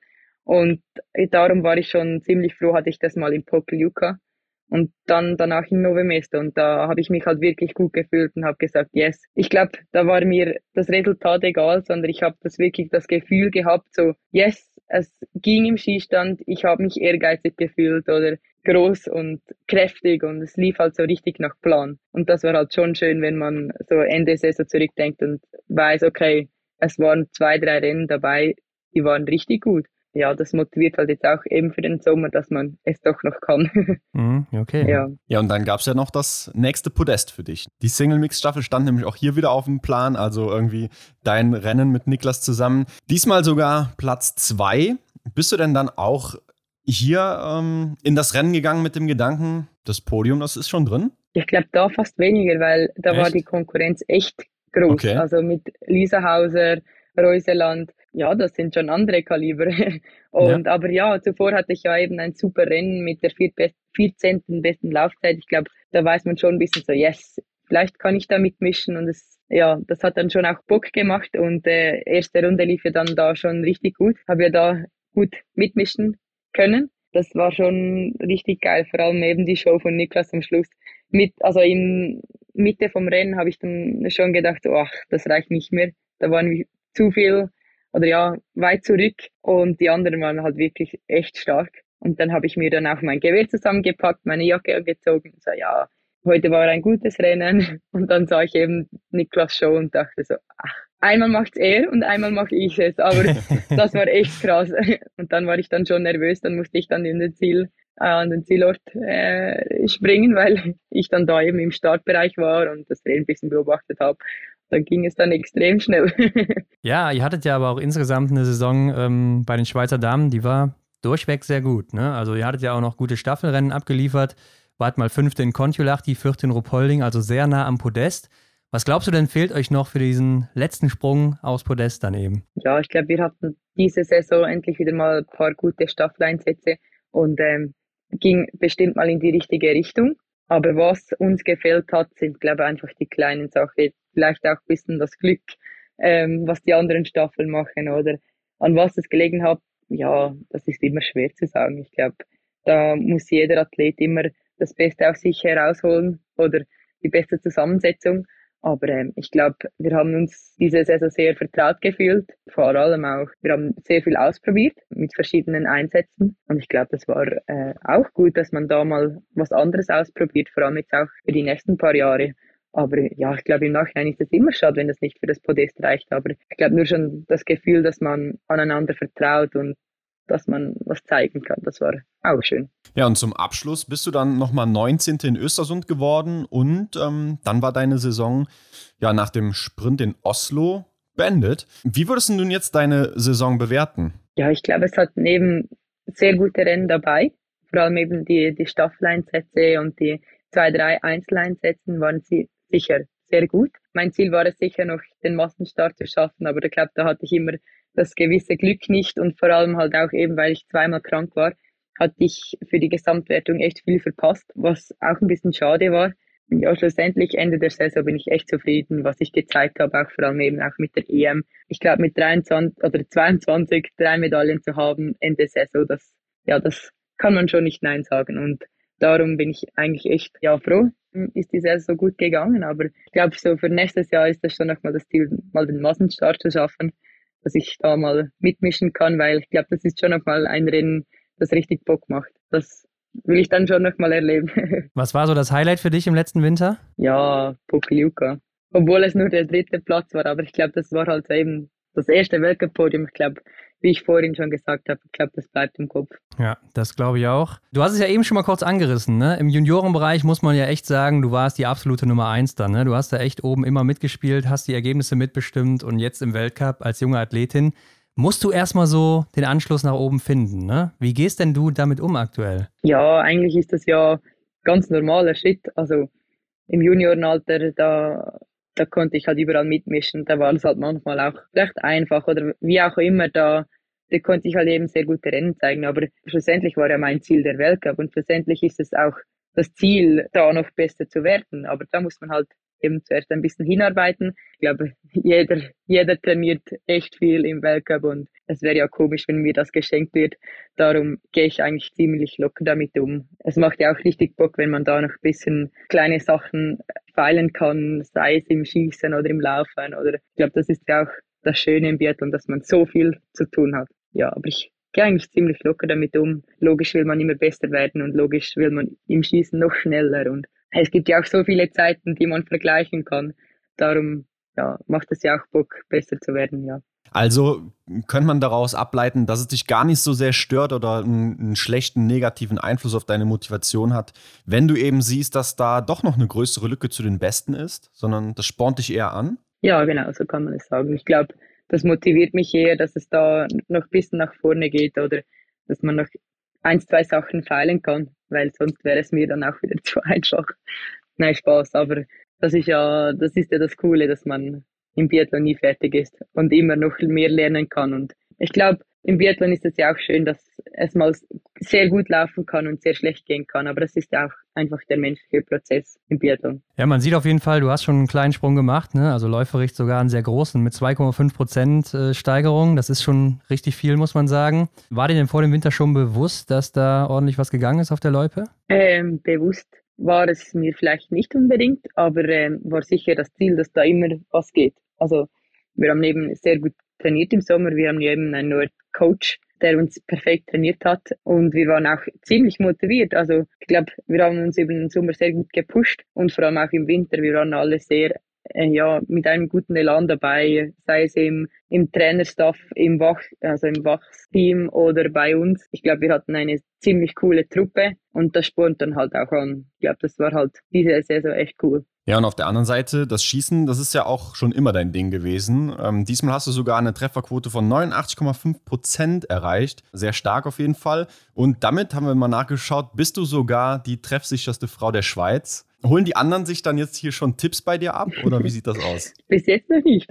Nein, aber ähm, ja, ich glaube, das Schießen finde ich halt ziemlich cool. Ich glaube, vom Laufen in das Schießen oder der Unterschied ist ja halt riesig. Und ich weiß eigentlich gar nicht, wieso das mir so liegt, aber ich finde, ich spüre ziemlich gut, wie ich schieße. Also ich weiß genau so ein bisschen, was ich falsch mache. Und das finde ich auch im Sommer richtig cool, das rauszukitzeln und rauszufinden, was ich falsch mache und zu analysieren, wie ich es besser machen kann. Und vor allem auch im Wettkampf. Das hat mir jetzt diese Saison sehr geholfen, zu merken, oh, das war zu schnell, oh, das war zu langsam oder ähm, ich muss noch mehr Atemstopp machen. Das sind halt eben die kleinen Sachen, die man rausfinden muss. Ja, das, das finde ich richtig cool. Ja, das Technische, darum mache ich es vielleicht auch lieber und vielleicht besser.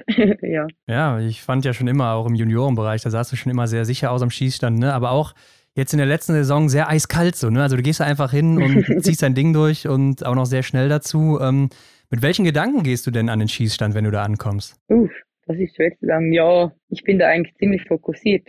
Aber ich lasse mir jetzt da nicht die Gedanken, oder ja, ich bin da ziemlich eben kalt, fokussiert und äh, ja, zielstrebig gehe ich dann an den Schießstand ran und mache mir, glaube ich, auch nicht zu viele Gedanken, sondern ich schieße einfach. Ja, es klingt so einfach, aber ähm, manchmal klappt es eben. Ende Saison hat es dann nicht mehr nach Plan geklappt. Dann kann man dann auch wehrweisen, wieso es nicht geklappt hat. Anfang Saison hat es sehr gut geklappt, aber ja, eben Anfang Saison konnte ich mich echt gut konzentrieren, auch während dem Schießen oder vor allem kontrollieren.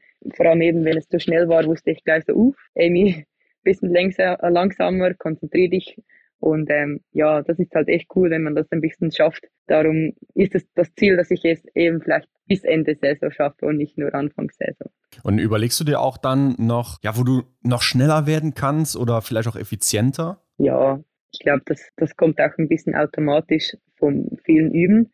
Aber ähm, ja, logisch will man überall schneller werden, sei es mit den Stöcken anziehen oder ähm, beim Ablegen oder vor allem auch zum ersten Schuss. Ich glaube, ich brauche da immer ein bisschen länger wie andere zum ersten Schuss. Aber dafür bin ich dann nachher ziemlich in der Mitte und kann es vielleicht ein bisschen schneller durchziehen. Und darum ist vielleicht dann auch die schnelle Schusszeit. Aber ähm, ja, ich glaube, das finde ich über den Sommer noch ein bisschen genau raus, wo ich was verbessern kann. Sei es eben schnelleren Hinlaufen oder schnell weg. Aber ja, da haben wir dann noch genug Zeit. Machst du auch noch viel Trockentraining und so, wo du das äh, übst? Kommt drauf an. Okay, also einfach no. Naturtalent. Nein, also ich, ich finde es gut, wenn man es macht. Und, ähm, aber ich bin jetzt nicht die, die jeden Tag eine Stunde das Gewehr in der Hand hat. Ich ja. bin dann eher vielleicht die, die es eine Stunde putzt. ja, okay, okay. Nein, aber ähm, genau, ich bin da eher so, ich, ich putze echt gern mein Gewehr und wenn die anderen mal meine Wäsche zusammenhängen, dann putze ich dann ihres Gewehr auch. Also ich, ich putze mein Gewehr echt gerne, aber äh, ja, Trockentraining ist eine Sache. Ich glaube, wenn man wenn man merkt, etwas stimmt nicht mit dem Gewehr oder ich fühle mich nicht sicher, dann mache ich bestimmt das Trockentraining, weil das hilft halt echt. Aber wenn ich mich sicher fühle im Skistand, dann mache ich, glaube nicht die 15 Minuten am Abend. Ja. ja. vielleicht ist das ein Geheimnis, ne? Das Putzen der Waffe, wer weiß. Hm? Ja, vielleicht. aber lass uns mal nach vorne blicken, Amy. Ähm, du hast ja eben schon gesagt oder angerissen, dass du mal eine Massenstart willst, aber was soll es denn sonst noch werden nächsten Winter? Also da ist doch sicher noch mehr an Zielen drin, oder? Ja, ich glaube, Massen, der Massenstart wäre halt echt cool und vor allem mal nicht so viel krank zu sein, dass ich in der Gesamtwertung ein bisschen mitmischen kann, eben vor allem den Massenstart. Und ja, ich glaube, äh, ja, jeder will ein bisschen besser werden, noch schneller und noch mehr nach vorne. Aber ich glaube, ja, es wäre ziemlich cool, wenn man vielleicht eben in der Top 30, Top 20 in der Gesamtwertung bleiben kann oder mal noch zwei, drei mehr Top 15. Ich glaube, das ist, wäre ein sehr guter Anfang für mich. Und dann gibt es ja auch natürlich wieder eine WM, wie jedes Jahr. Und die wird in Novemesto stattfinden. Der Ort, wo du ja läuferisch am besten performt hast. Und lass uns jetzt mal ein bisschen überlegen, wenn da jetzt im Sommer noch ein kleiner Sprung bei dir geht, machst du dir dann dann auch schon Medaillenhoffnungen? Boah, das ist schwer zu sagen. Ich glaube, ja, es ist immer noch schwer, was eben über den Sommer passiert. Ich glaube, Medaillenhoffnung ist jetzt sehr groß geredet. Ich glaube, ich bin einfach, ja, ich finde es richtig cool ist in Nove Mesto. Ich glaube, da, da gehe ich schon mal mit einem sehr guten Gefühl hin, weil ich weiß, die Strecke taugt, die Strecke ist gut, der Skistand ist auch normal. Aber ja, ich glaube, Medaillenhoffnung ist da schon groß gerede. Aber man weiß ja nie, was im Biathlon passieren kann. Ich, das ist ja auch die Überraschung jedes Jahr. Ja, überleg mal, Top 5, Top 8 Laufzeit, ne? Dann äh, triffst du diesmal alle Scheiben und dann äh, können es im Sprint ganz gut aussehen, wer weiß. so ja. einfach kann es sein. Ja. Nur gut schießen und gut laufen, dann ist das ganz einfach. okay. Naja. Ähm, dann lass uns aber mal auf den aktuellen Sommer blicken. Was steht denn da jetzt bei dir so an? Hast du schon irgendwas geplant? Ja, ich glaube, jetzt sind wir gestern in das Training gestartet. Da stehen jetzt sicher mal die paar Trainingskurse an. Sicher größtes Ziel ist, dass ich weniger Hautausschläge habe, dass ich okay. da durchkomme. Aber ja, eben, wir haben jetzt in zwei Wochen das erste, der erste Lehrgang und dann sehen wir dann mal, wie es weitergeht, auch mit dem Team. Aber ähm, ich bin da eigentlich ziemlich positiv. Ja. Schon irgendwelche Änderungen fürs Training vorgesehen? Im Moment noch nicht. Also wir haben die gleiche Trainingsgruppe, die gleichen Trainer und dann schaut man das auch ein bisschen persönlich dann an, wenn man dann, glaube ich, auch vor Ort ist. Jetzt ist sicher wichtig, dass wir überhaupt mal in ein bisschen das, in der Trainingsmodus wieder kommen und ein bisschen die Ausdauer kommt und äh, dass man sich wieder ein bisschen fit fühlt, weil jetzt, ja. ja, jetzt ist es schon ein bisschen hart, aber kommt schon noch. Gut, und gibt es dann auch noch irgendwelche Punkte, die du besonders fokussieren möchtest, gerade im Training? Ja, vor allem auch läuferisch, dass ich da eben noch ein bisschen den Sprung mache, vor allem auch eben in den Grundlagen oder ähm, ja, sei es mit Kraft oder eben auch, vor allem auch im Läuferischen, dass ich da noch ein bisschen mehr den Sprung machen kann zu den Älteren, dass ich da noch ein bisschen mehr mitmischen kann. Aber ich glaube, wenn ich im Schießen das so weitermache wie letztes Jahr, dann bin ich sicher mal gut dabei. Aber ich mache mir da jetzt noch nicht zu viel Gedanken darüber, was ich und wie ich noch alles verbessern möchte, sondern ich glaube, ich starte jetzt einfach mal und ich bin da eher auch ein bisschen spontan und merke dann schon, was ich noch verbessern muss, dass es ja vielleicht noch zu was Besserem reicht. Ja, und der erste Vergleich, der kommt ja dann meistens bei den Sommerevents. Hast du da schon irgendwas im Auge? Ähm, Im Auge habe ich da leider, also habe ich noch nichts ich will sicher da mal teilnehmen, auch mal das Feeling haben, aber ähm, ja, ich weiß noch gar nicht, wo die sind. Ich habe wirklich den Sommerplan noch nicht genau durchgearbeitet und angeschaut. Ich glaube, das kommt alles so nach und nach. Vor allem jetzt auch die nächsten zwei Wochen werden wir sicher vieles anschauen mit Leistungstests und was wichtig ist diese Saison und welche Rennen wo sind. Aber ich, ja, ich habe jetzt eben gestern erst angefangen, und für mich war es eben wichtig, dass ich auch die Pausen mache, dass ich mal den Kopf komplett vom Biathlon weg habe, dass ich mich jetzt dafür doppelt mehr konzentrieren kann für das, was ich mache. Ja, hört sich doch nach einem Plan an, Amy. Ähm, wir haben zum Abschluss ja immer noch eine Rubrik, die haben wir zwar schon mal mit dir gemacht, aber damals warst du ja 19 und ohne Weltcup-Erfahrung. Das heißt, wir wollen das gerne nochmal mit dir machen und äh, deshalb auch zum Schluss nochmal unsere Rubrik mit dir schnell durchfeuern. Mhm. Schnellfeuer. Ja, so heißt sie. Amy, du kennst es ja, ne? Also, das sind Fragen und Aufgaben, die du kurz und knackig beantworten kannst, mit einem Wort, in einem Satz. Hast du ein Ritual vor jedem Rennen? Ja, Reis mit Konfitüre. Also ich esse Reis mit Konfitüre. ja. Das hat sich aber geändert bei dir, oder? Oder ist Nein. das schon immer so, ja? Ja, das ist schon immer so, mhm. was auch ein bisschen komisch ist, aber es schmeckt. und das ist vertraut, weil ja, ich hatte eben mal viel Probleme mit dem Essen und ja, seit zwei, drei Jahren funktioniert das echt gut. Aber als kalte Mahlzeit oder machst du die warm? Nein, ich, wenn es warm geht, dann schon warm. Aber mhm. wenn es halt kalt ist, dann kalt. Ja. dann einfach mit, ist ja dann Erdbeermarmelade oder sowas, ne? Die es da gibt. Also es ist ja in jedem Land ein bisschen anders. Aber äh, ja, sie muss, müssen dann schon immer schmunzeln. Also Konfitüre, so ja. Ja, ja, ja deshalb. Dann, dann, ja, es ist schon ein bisschen speziell, aber äh, ich habe das ja gesehen, dass die Polen das auch machen. Mhm. Also ja, es bewährt sich. Ja, okay. Naja. Warum nicht? Wenn es schmeckt. Ja. Alles gut. Ähm, ja. Was ist denn dein Lieblingsort in, im Weltcup oder von allen, die du bisher so besucht hast? Außer dein Heimort in der Lenzer Heide natürlich. Ja, da würde ich jetzt fast nur Meister sagen. Welche ist deine Lieblingsdisziplin? Ja, Verfolgung. Stehen oder liegen schießen?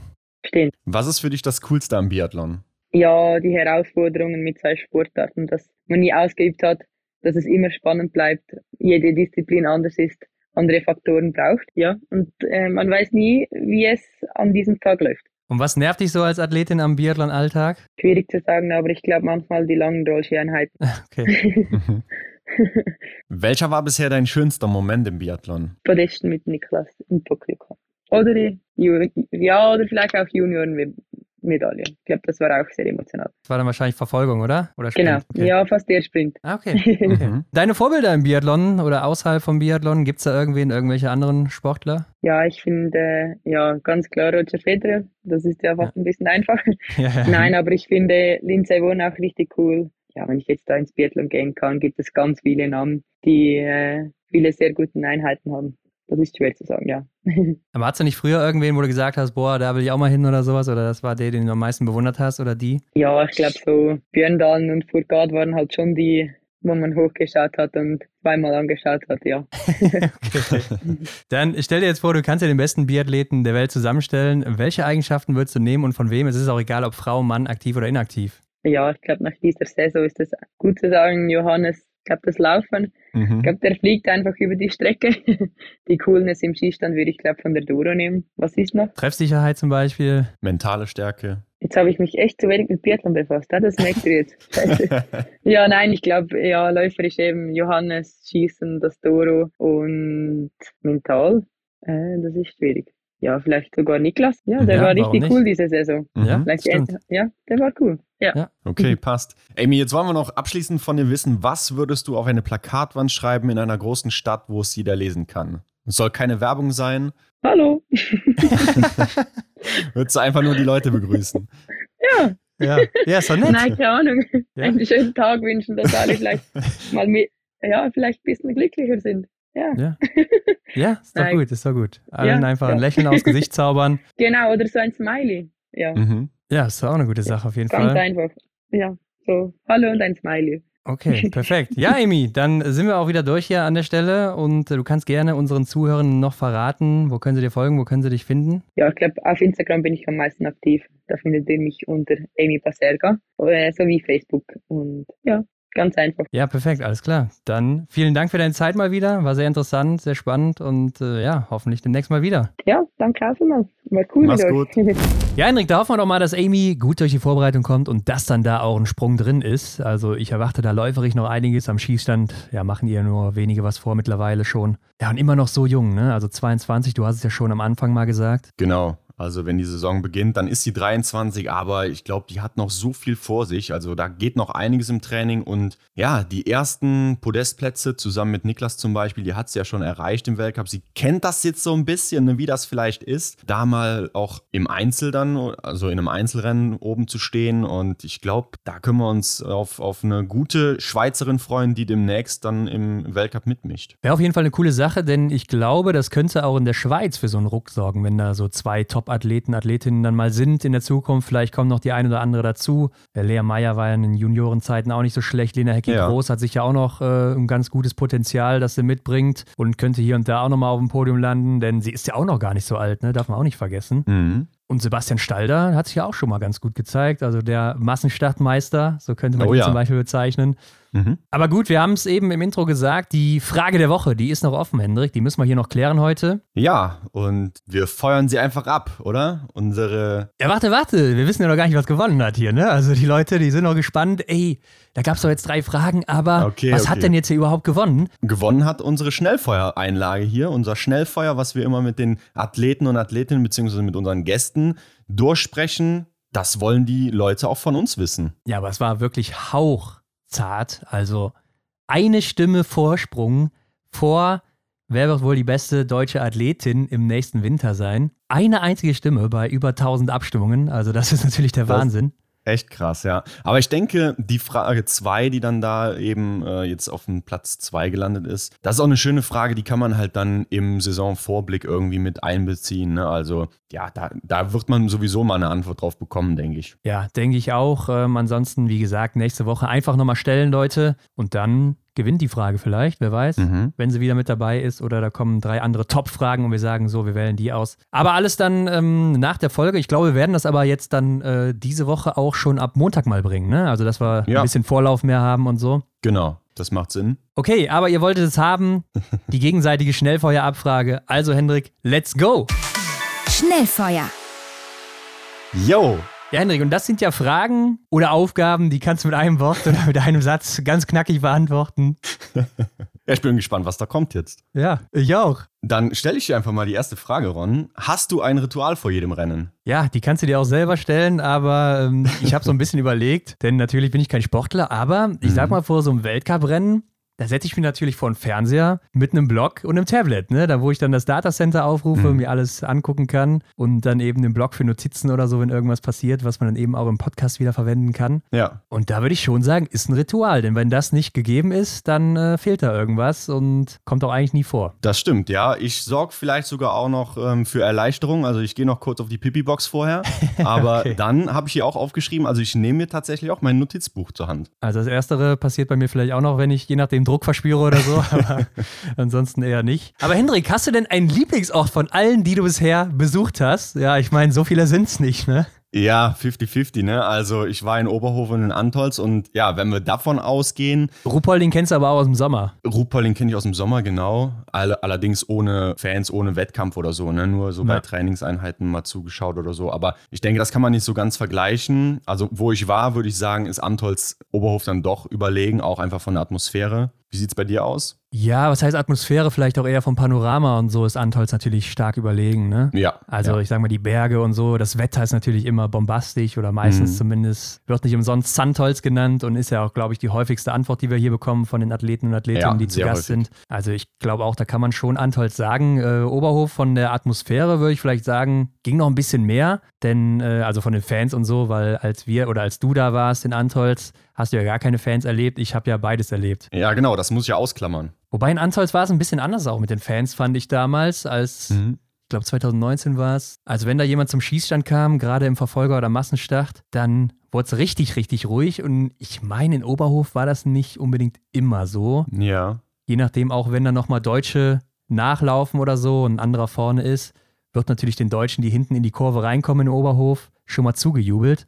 Und in mhm. Antolz, da hast du das nicht. Also da, da läuft ja keiner an dir vorbei, bevor du zum Schießstand kommst. Und dadurch ist es da immer sehr ruhig, wenn dann jemand alleine da steht zum Beispiel. Ne? Und ich denke, in Antolz ist es dann auch nochmal so, dass du ja mehr oder weniger fast auf Schießstandhöhe sitzen kannst, je nachdem, wo du sitzt. Ja, also wenn du sehr tief ja sitzt, ja. Sehr, sehr weit äh, am Schießstand ran sitzen und ich glaube, dann, dann bist du einfach gepackt von dieser Atmosphäre da, von, von dem, ja, von dem Vibe da einfach und dann bist du automatisch ruhig, glaube ich. Okay, nächste. Ja, hast du eine Lieblingsdisziplin? Ja, ich glaube, wenig überraschend Massenstart.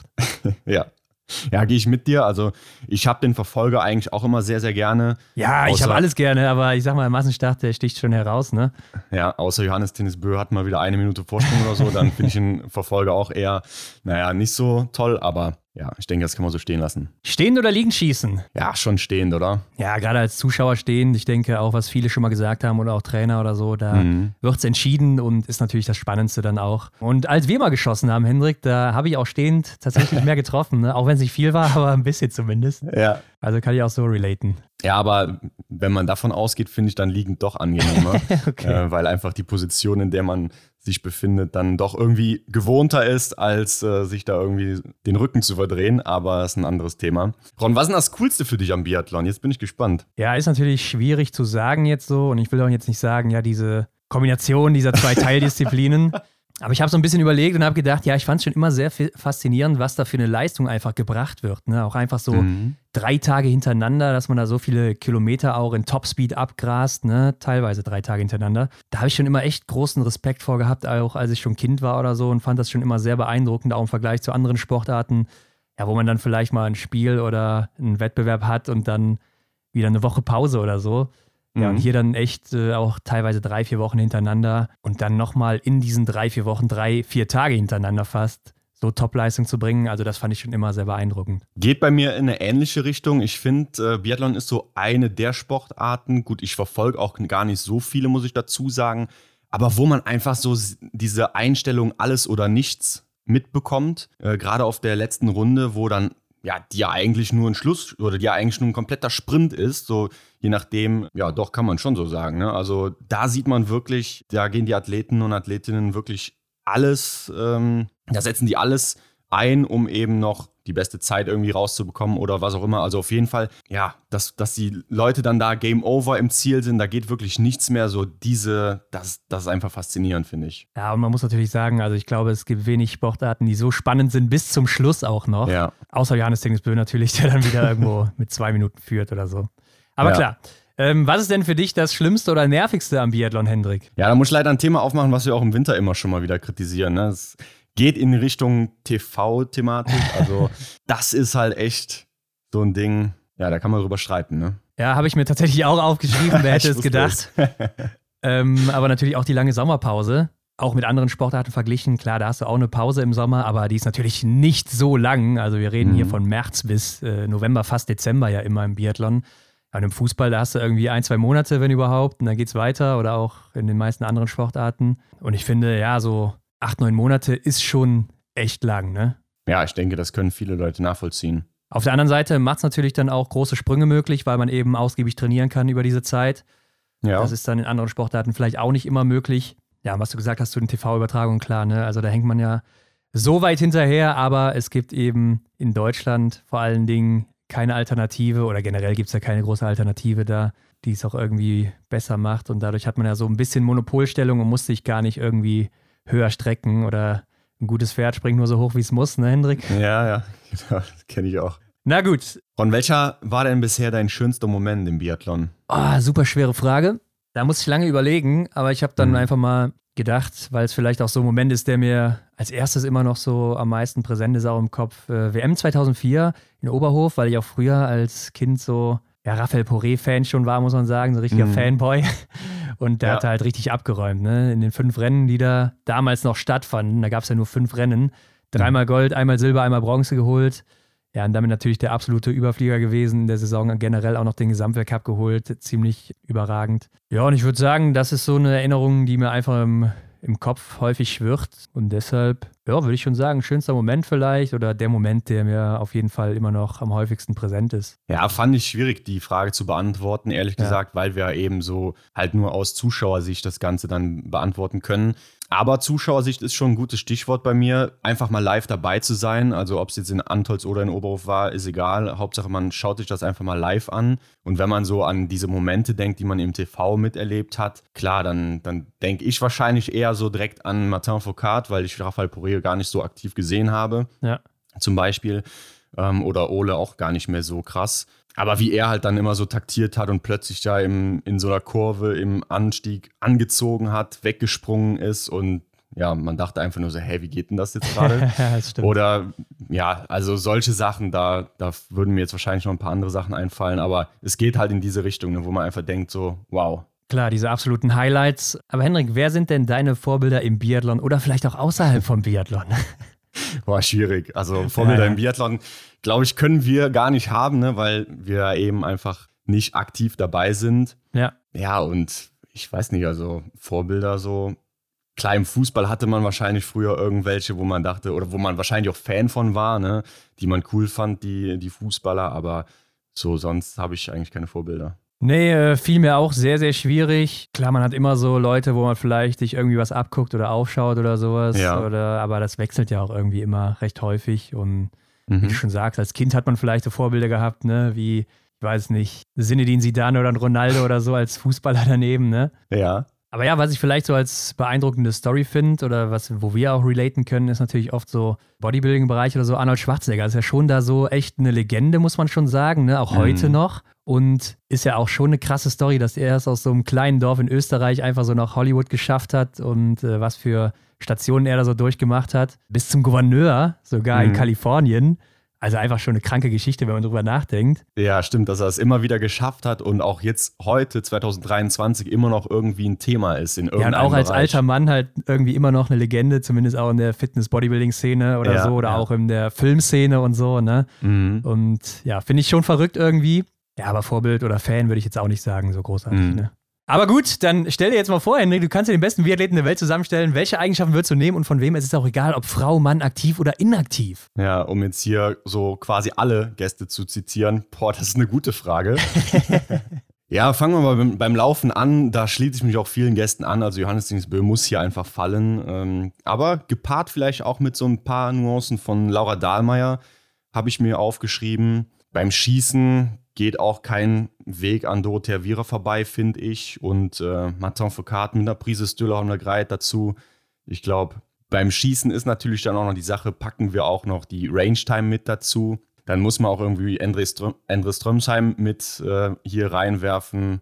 ja, Lukas Hofer, der, der schmeißt das Gewehr auf den Rücken wie kein anderer. Martin Oeldal nimmt es äh, runter wie kein anderer. Also da könnte man schon was Tolles zusammenzaubern.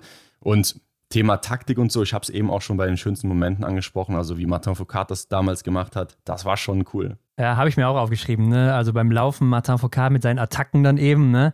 Ich mhm. glaube, das haben wir seitdem auch nie wieder so gesehen, ja. oder? Also da kann man sich auch nochmal so ein paar Highlight-Videos auf YouTube oder so angucken, wo der da teilweise mal weggesprungen ist und dann hat man ihn nie wieder gesehen. Das, Wahnsinn. Ja, finde ich schon Wahnsinn und das fehlt mir auch mhm. so ein bisschen die letzten Jahre. Ja. Ist vielleicht auch ein bisschen äh, dem geschuldet, dass da wenig Kämpfe sind auf der letzten Runde oder häufig wenig Kämpfe. Ja, war natürlich schon ein Ausnahmeläufer. Generell beim Laufen war mir Johannes Dingsbö auch ein bisschen zu einfach.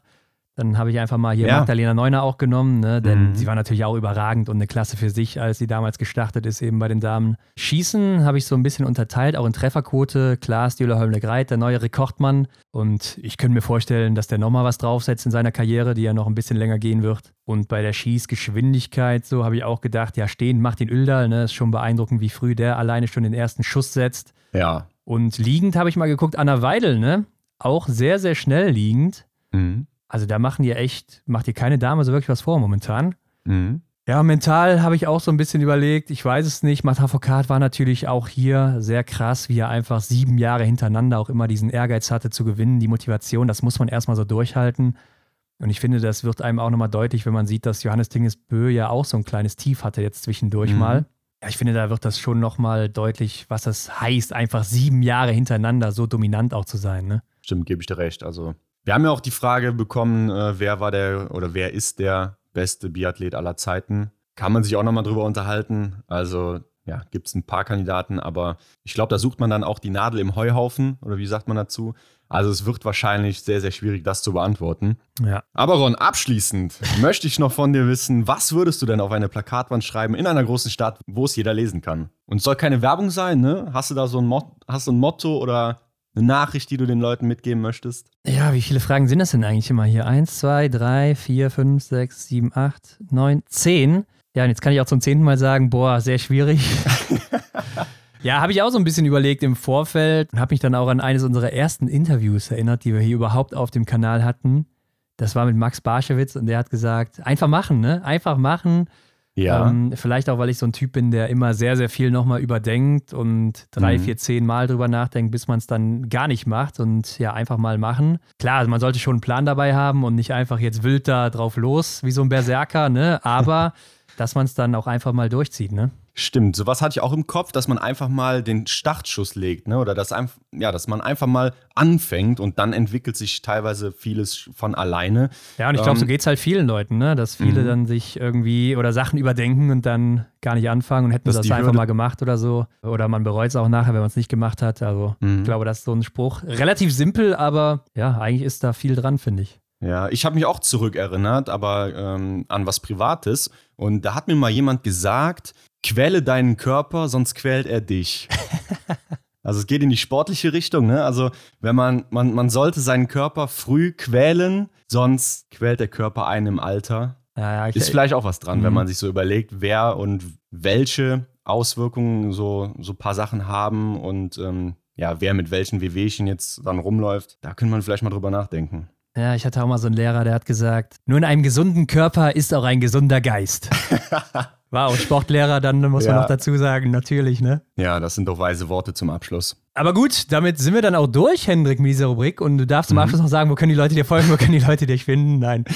Ja, das war die Frage der Woche, Leute. Mhm. Ich hoffe, euch hat es gefallen. In der nächsten Woche gibt es dann, wie gesagt, ab heute Montag nach der Folge irgendwann wird dann die Story angehen äh, wo ihr dann die nächsten Fragen reinschreiben könnt. Also ich hoffe, ihr macht wieder zahlreich mit. Wenn ihr eure Frage immer noch beantwortet haben wollt, schreibt sie einfach nochmal rein. Vielleicht kommt sie dann wieder dran und wir lassen natürlich wieder voten. Ansonsten alle Hinweise zu Amy und zu uns findet ihr wie immer in den Show Notes. Schreibt uns gerne Feedback oder was auch immer ihr hören sehen wollt per ja, Direct Message auf Instagram oder auch gerne mhm. unter das Folgenbild. Whatever. Wir sind in der nächsten Woche wieder zurück und abonniert uns noch. Lasst äh, hier so ein Glocken, wie nennt man das, Hendrik? Auf der Glocke. Ja, aktiviert einmal, die Glocke. Genau, einmal da auf die Glocke drücken, ne? Mhm. Dann bimmelt es bei euch auf dem Handy, wenn eine neue Folge da ist. Und bewertet natürlich mit fünf Sternen. Darf man nicht vergessen. Denkt an die Sterne. Und damit sind wir in der nächsten Woche wieder zurück. Es geht nach Deutschland. Es geht nach Deutschland. Und wahrscheinlich wenig verwunderlich in den Süden. Also. Lasst euch überraschen. Bis dahin, habt eine gute Woche. Macht's gut. Ciao. Ciao. Das war die Extra-Runde mit Ron und Hendrik für diese Woche. Neue Folgen gibt es jeden Montag, überall, wo es Podcasts gibt.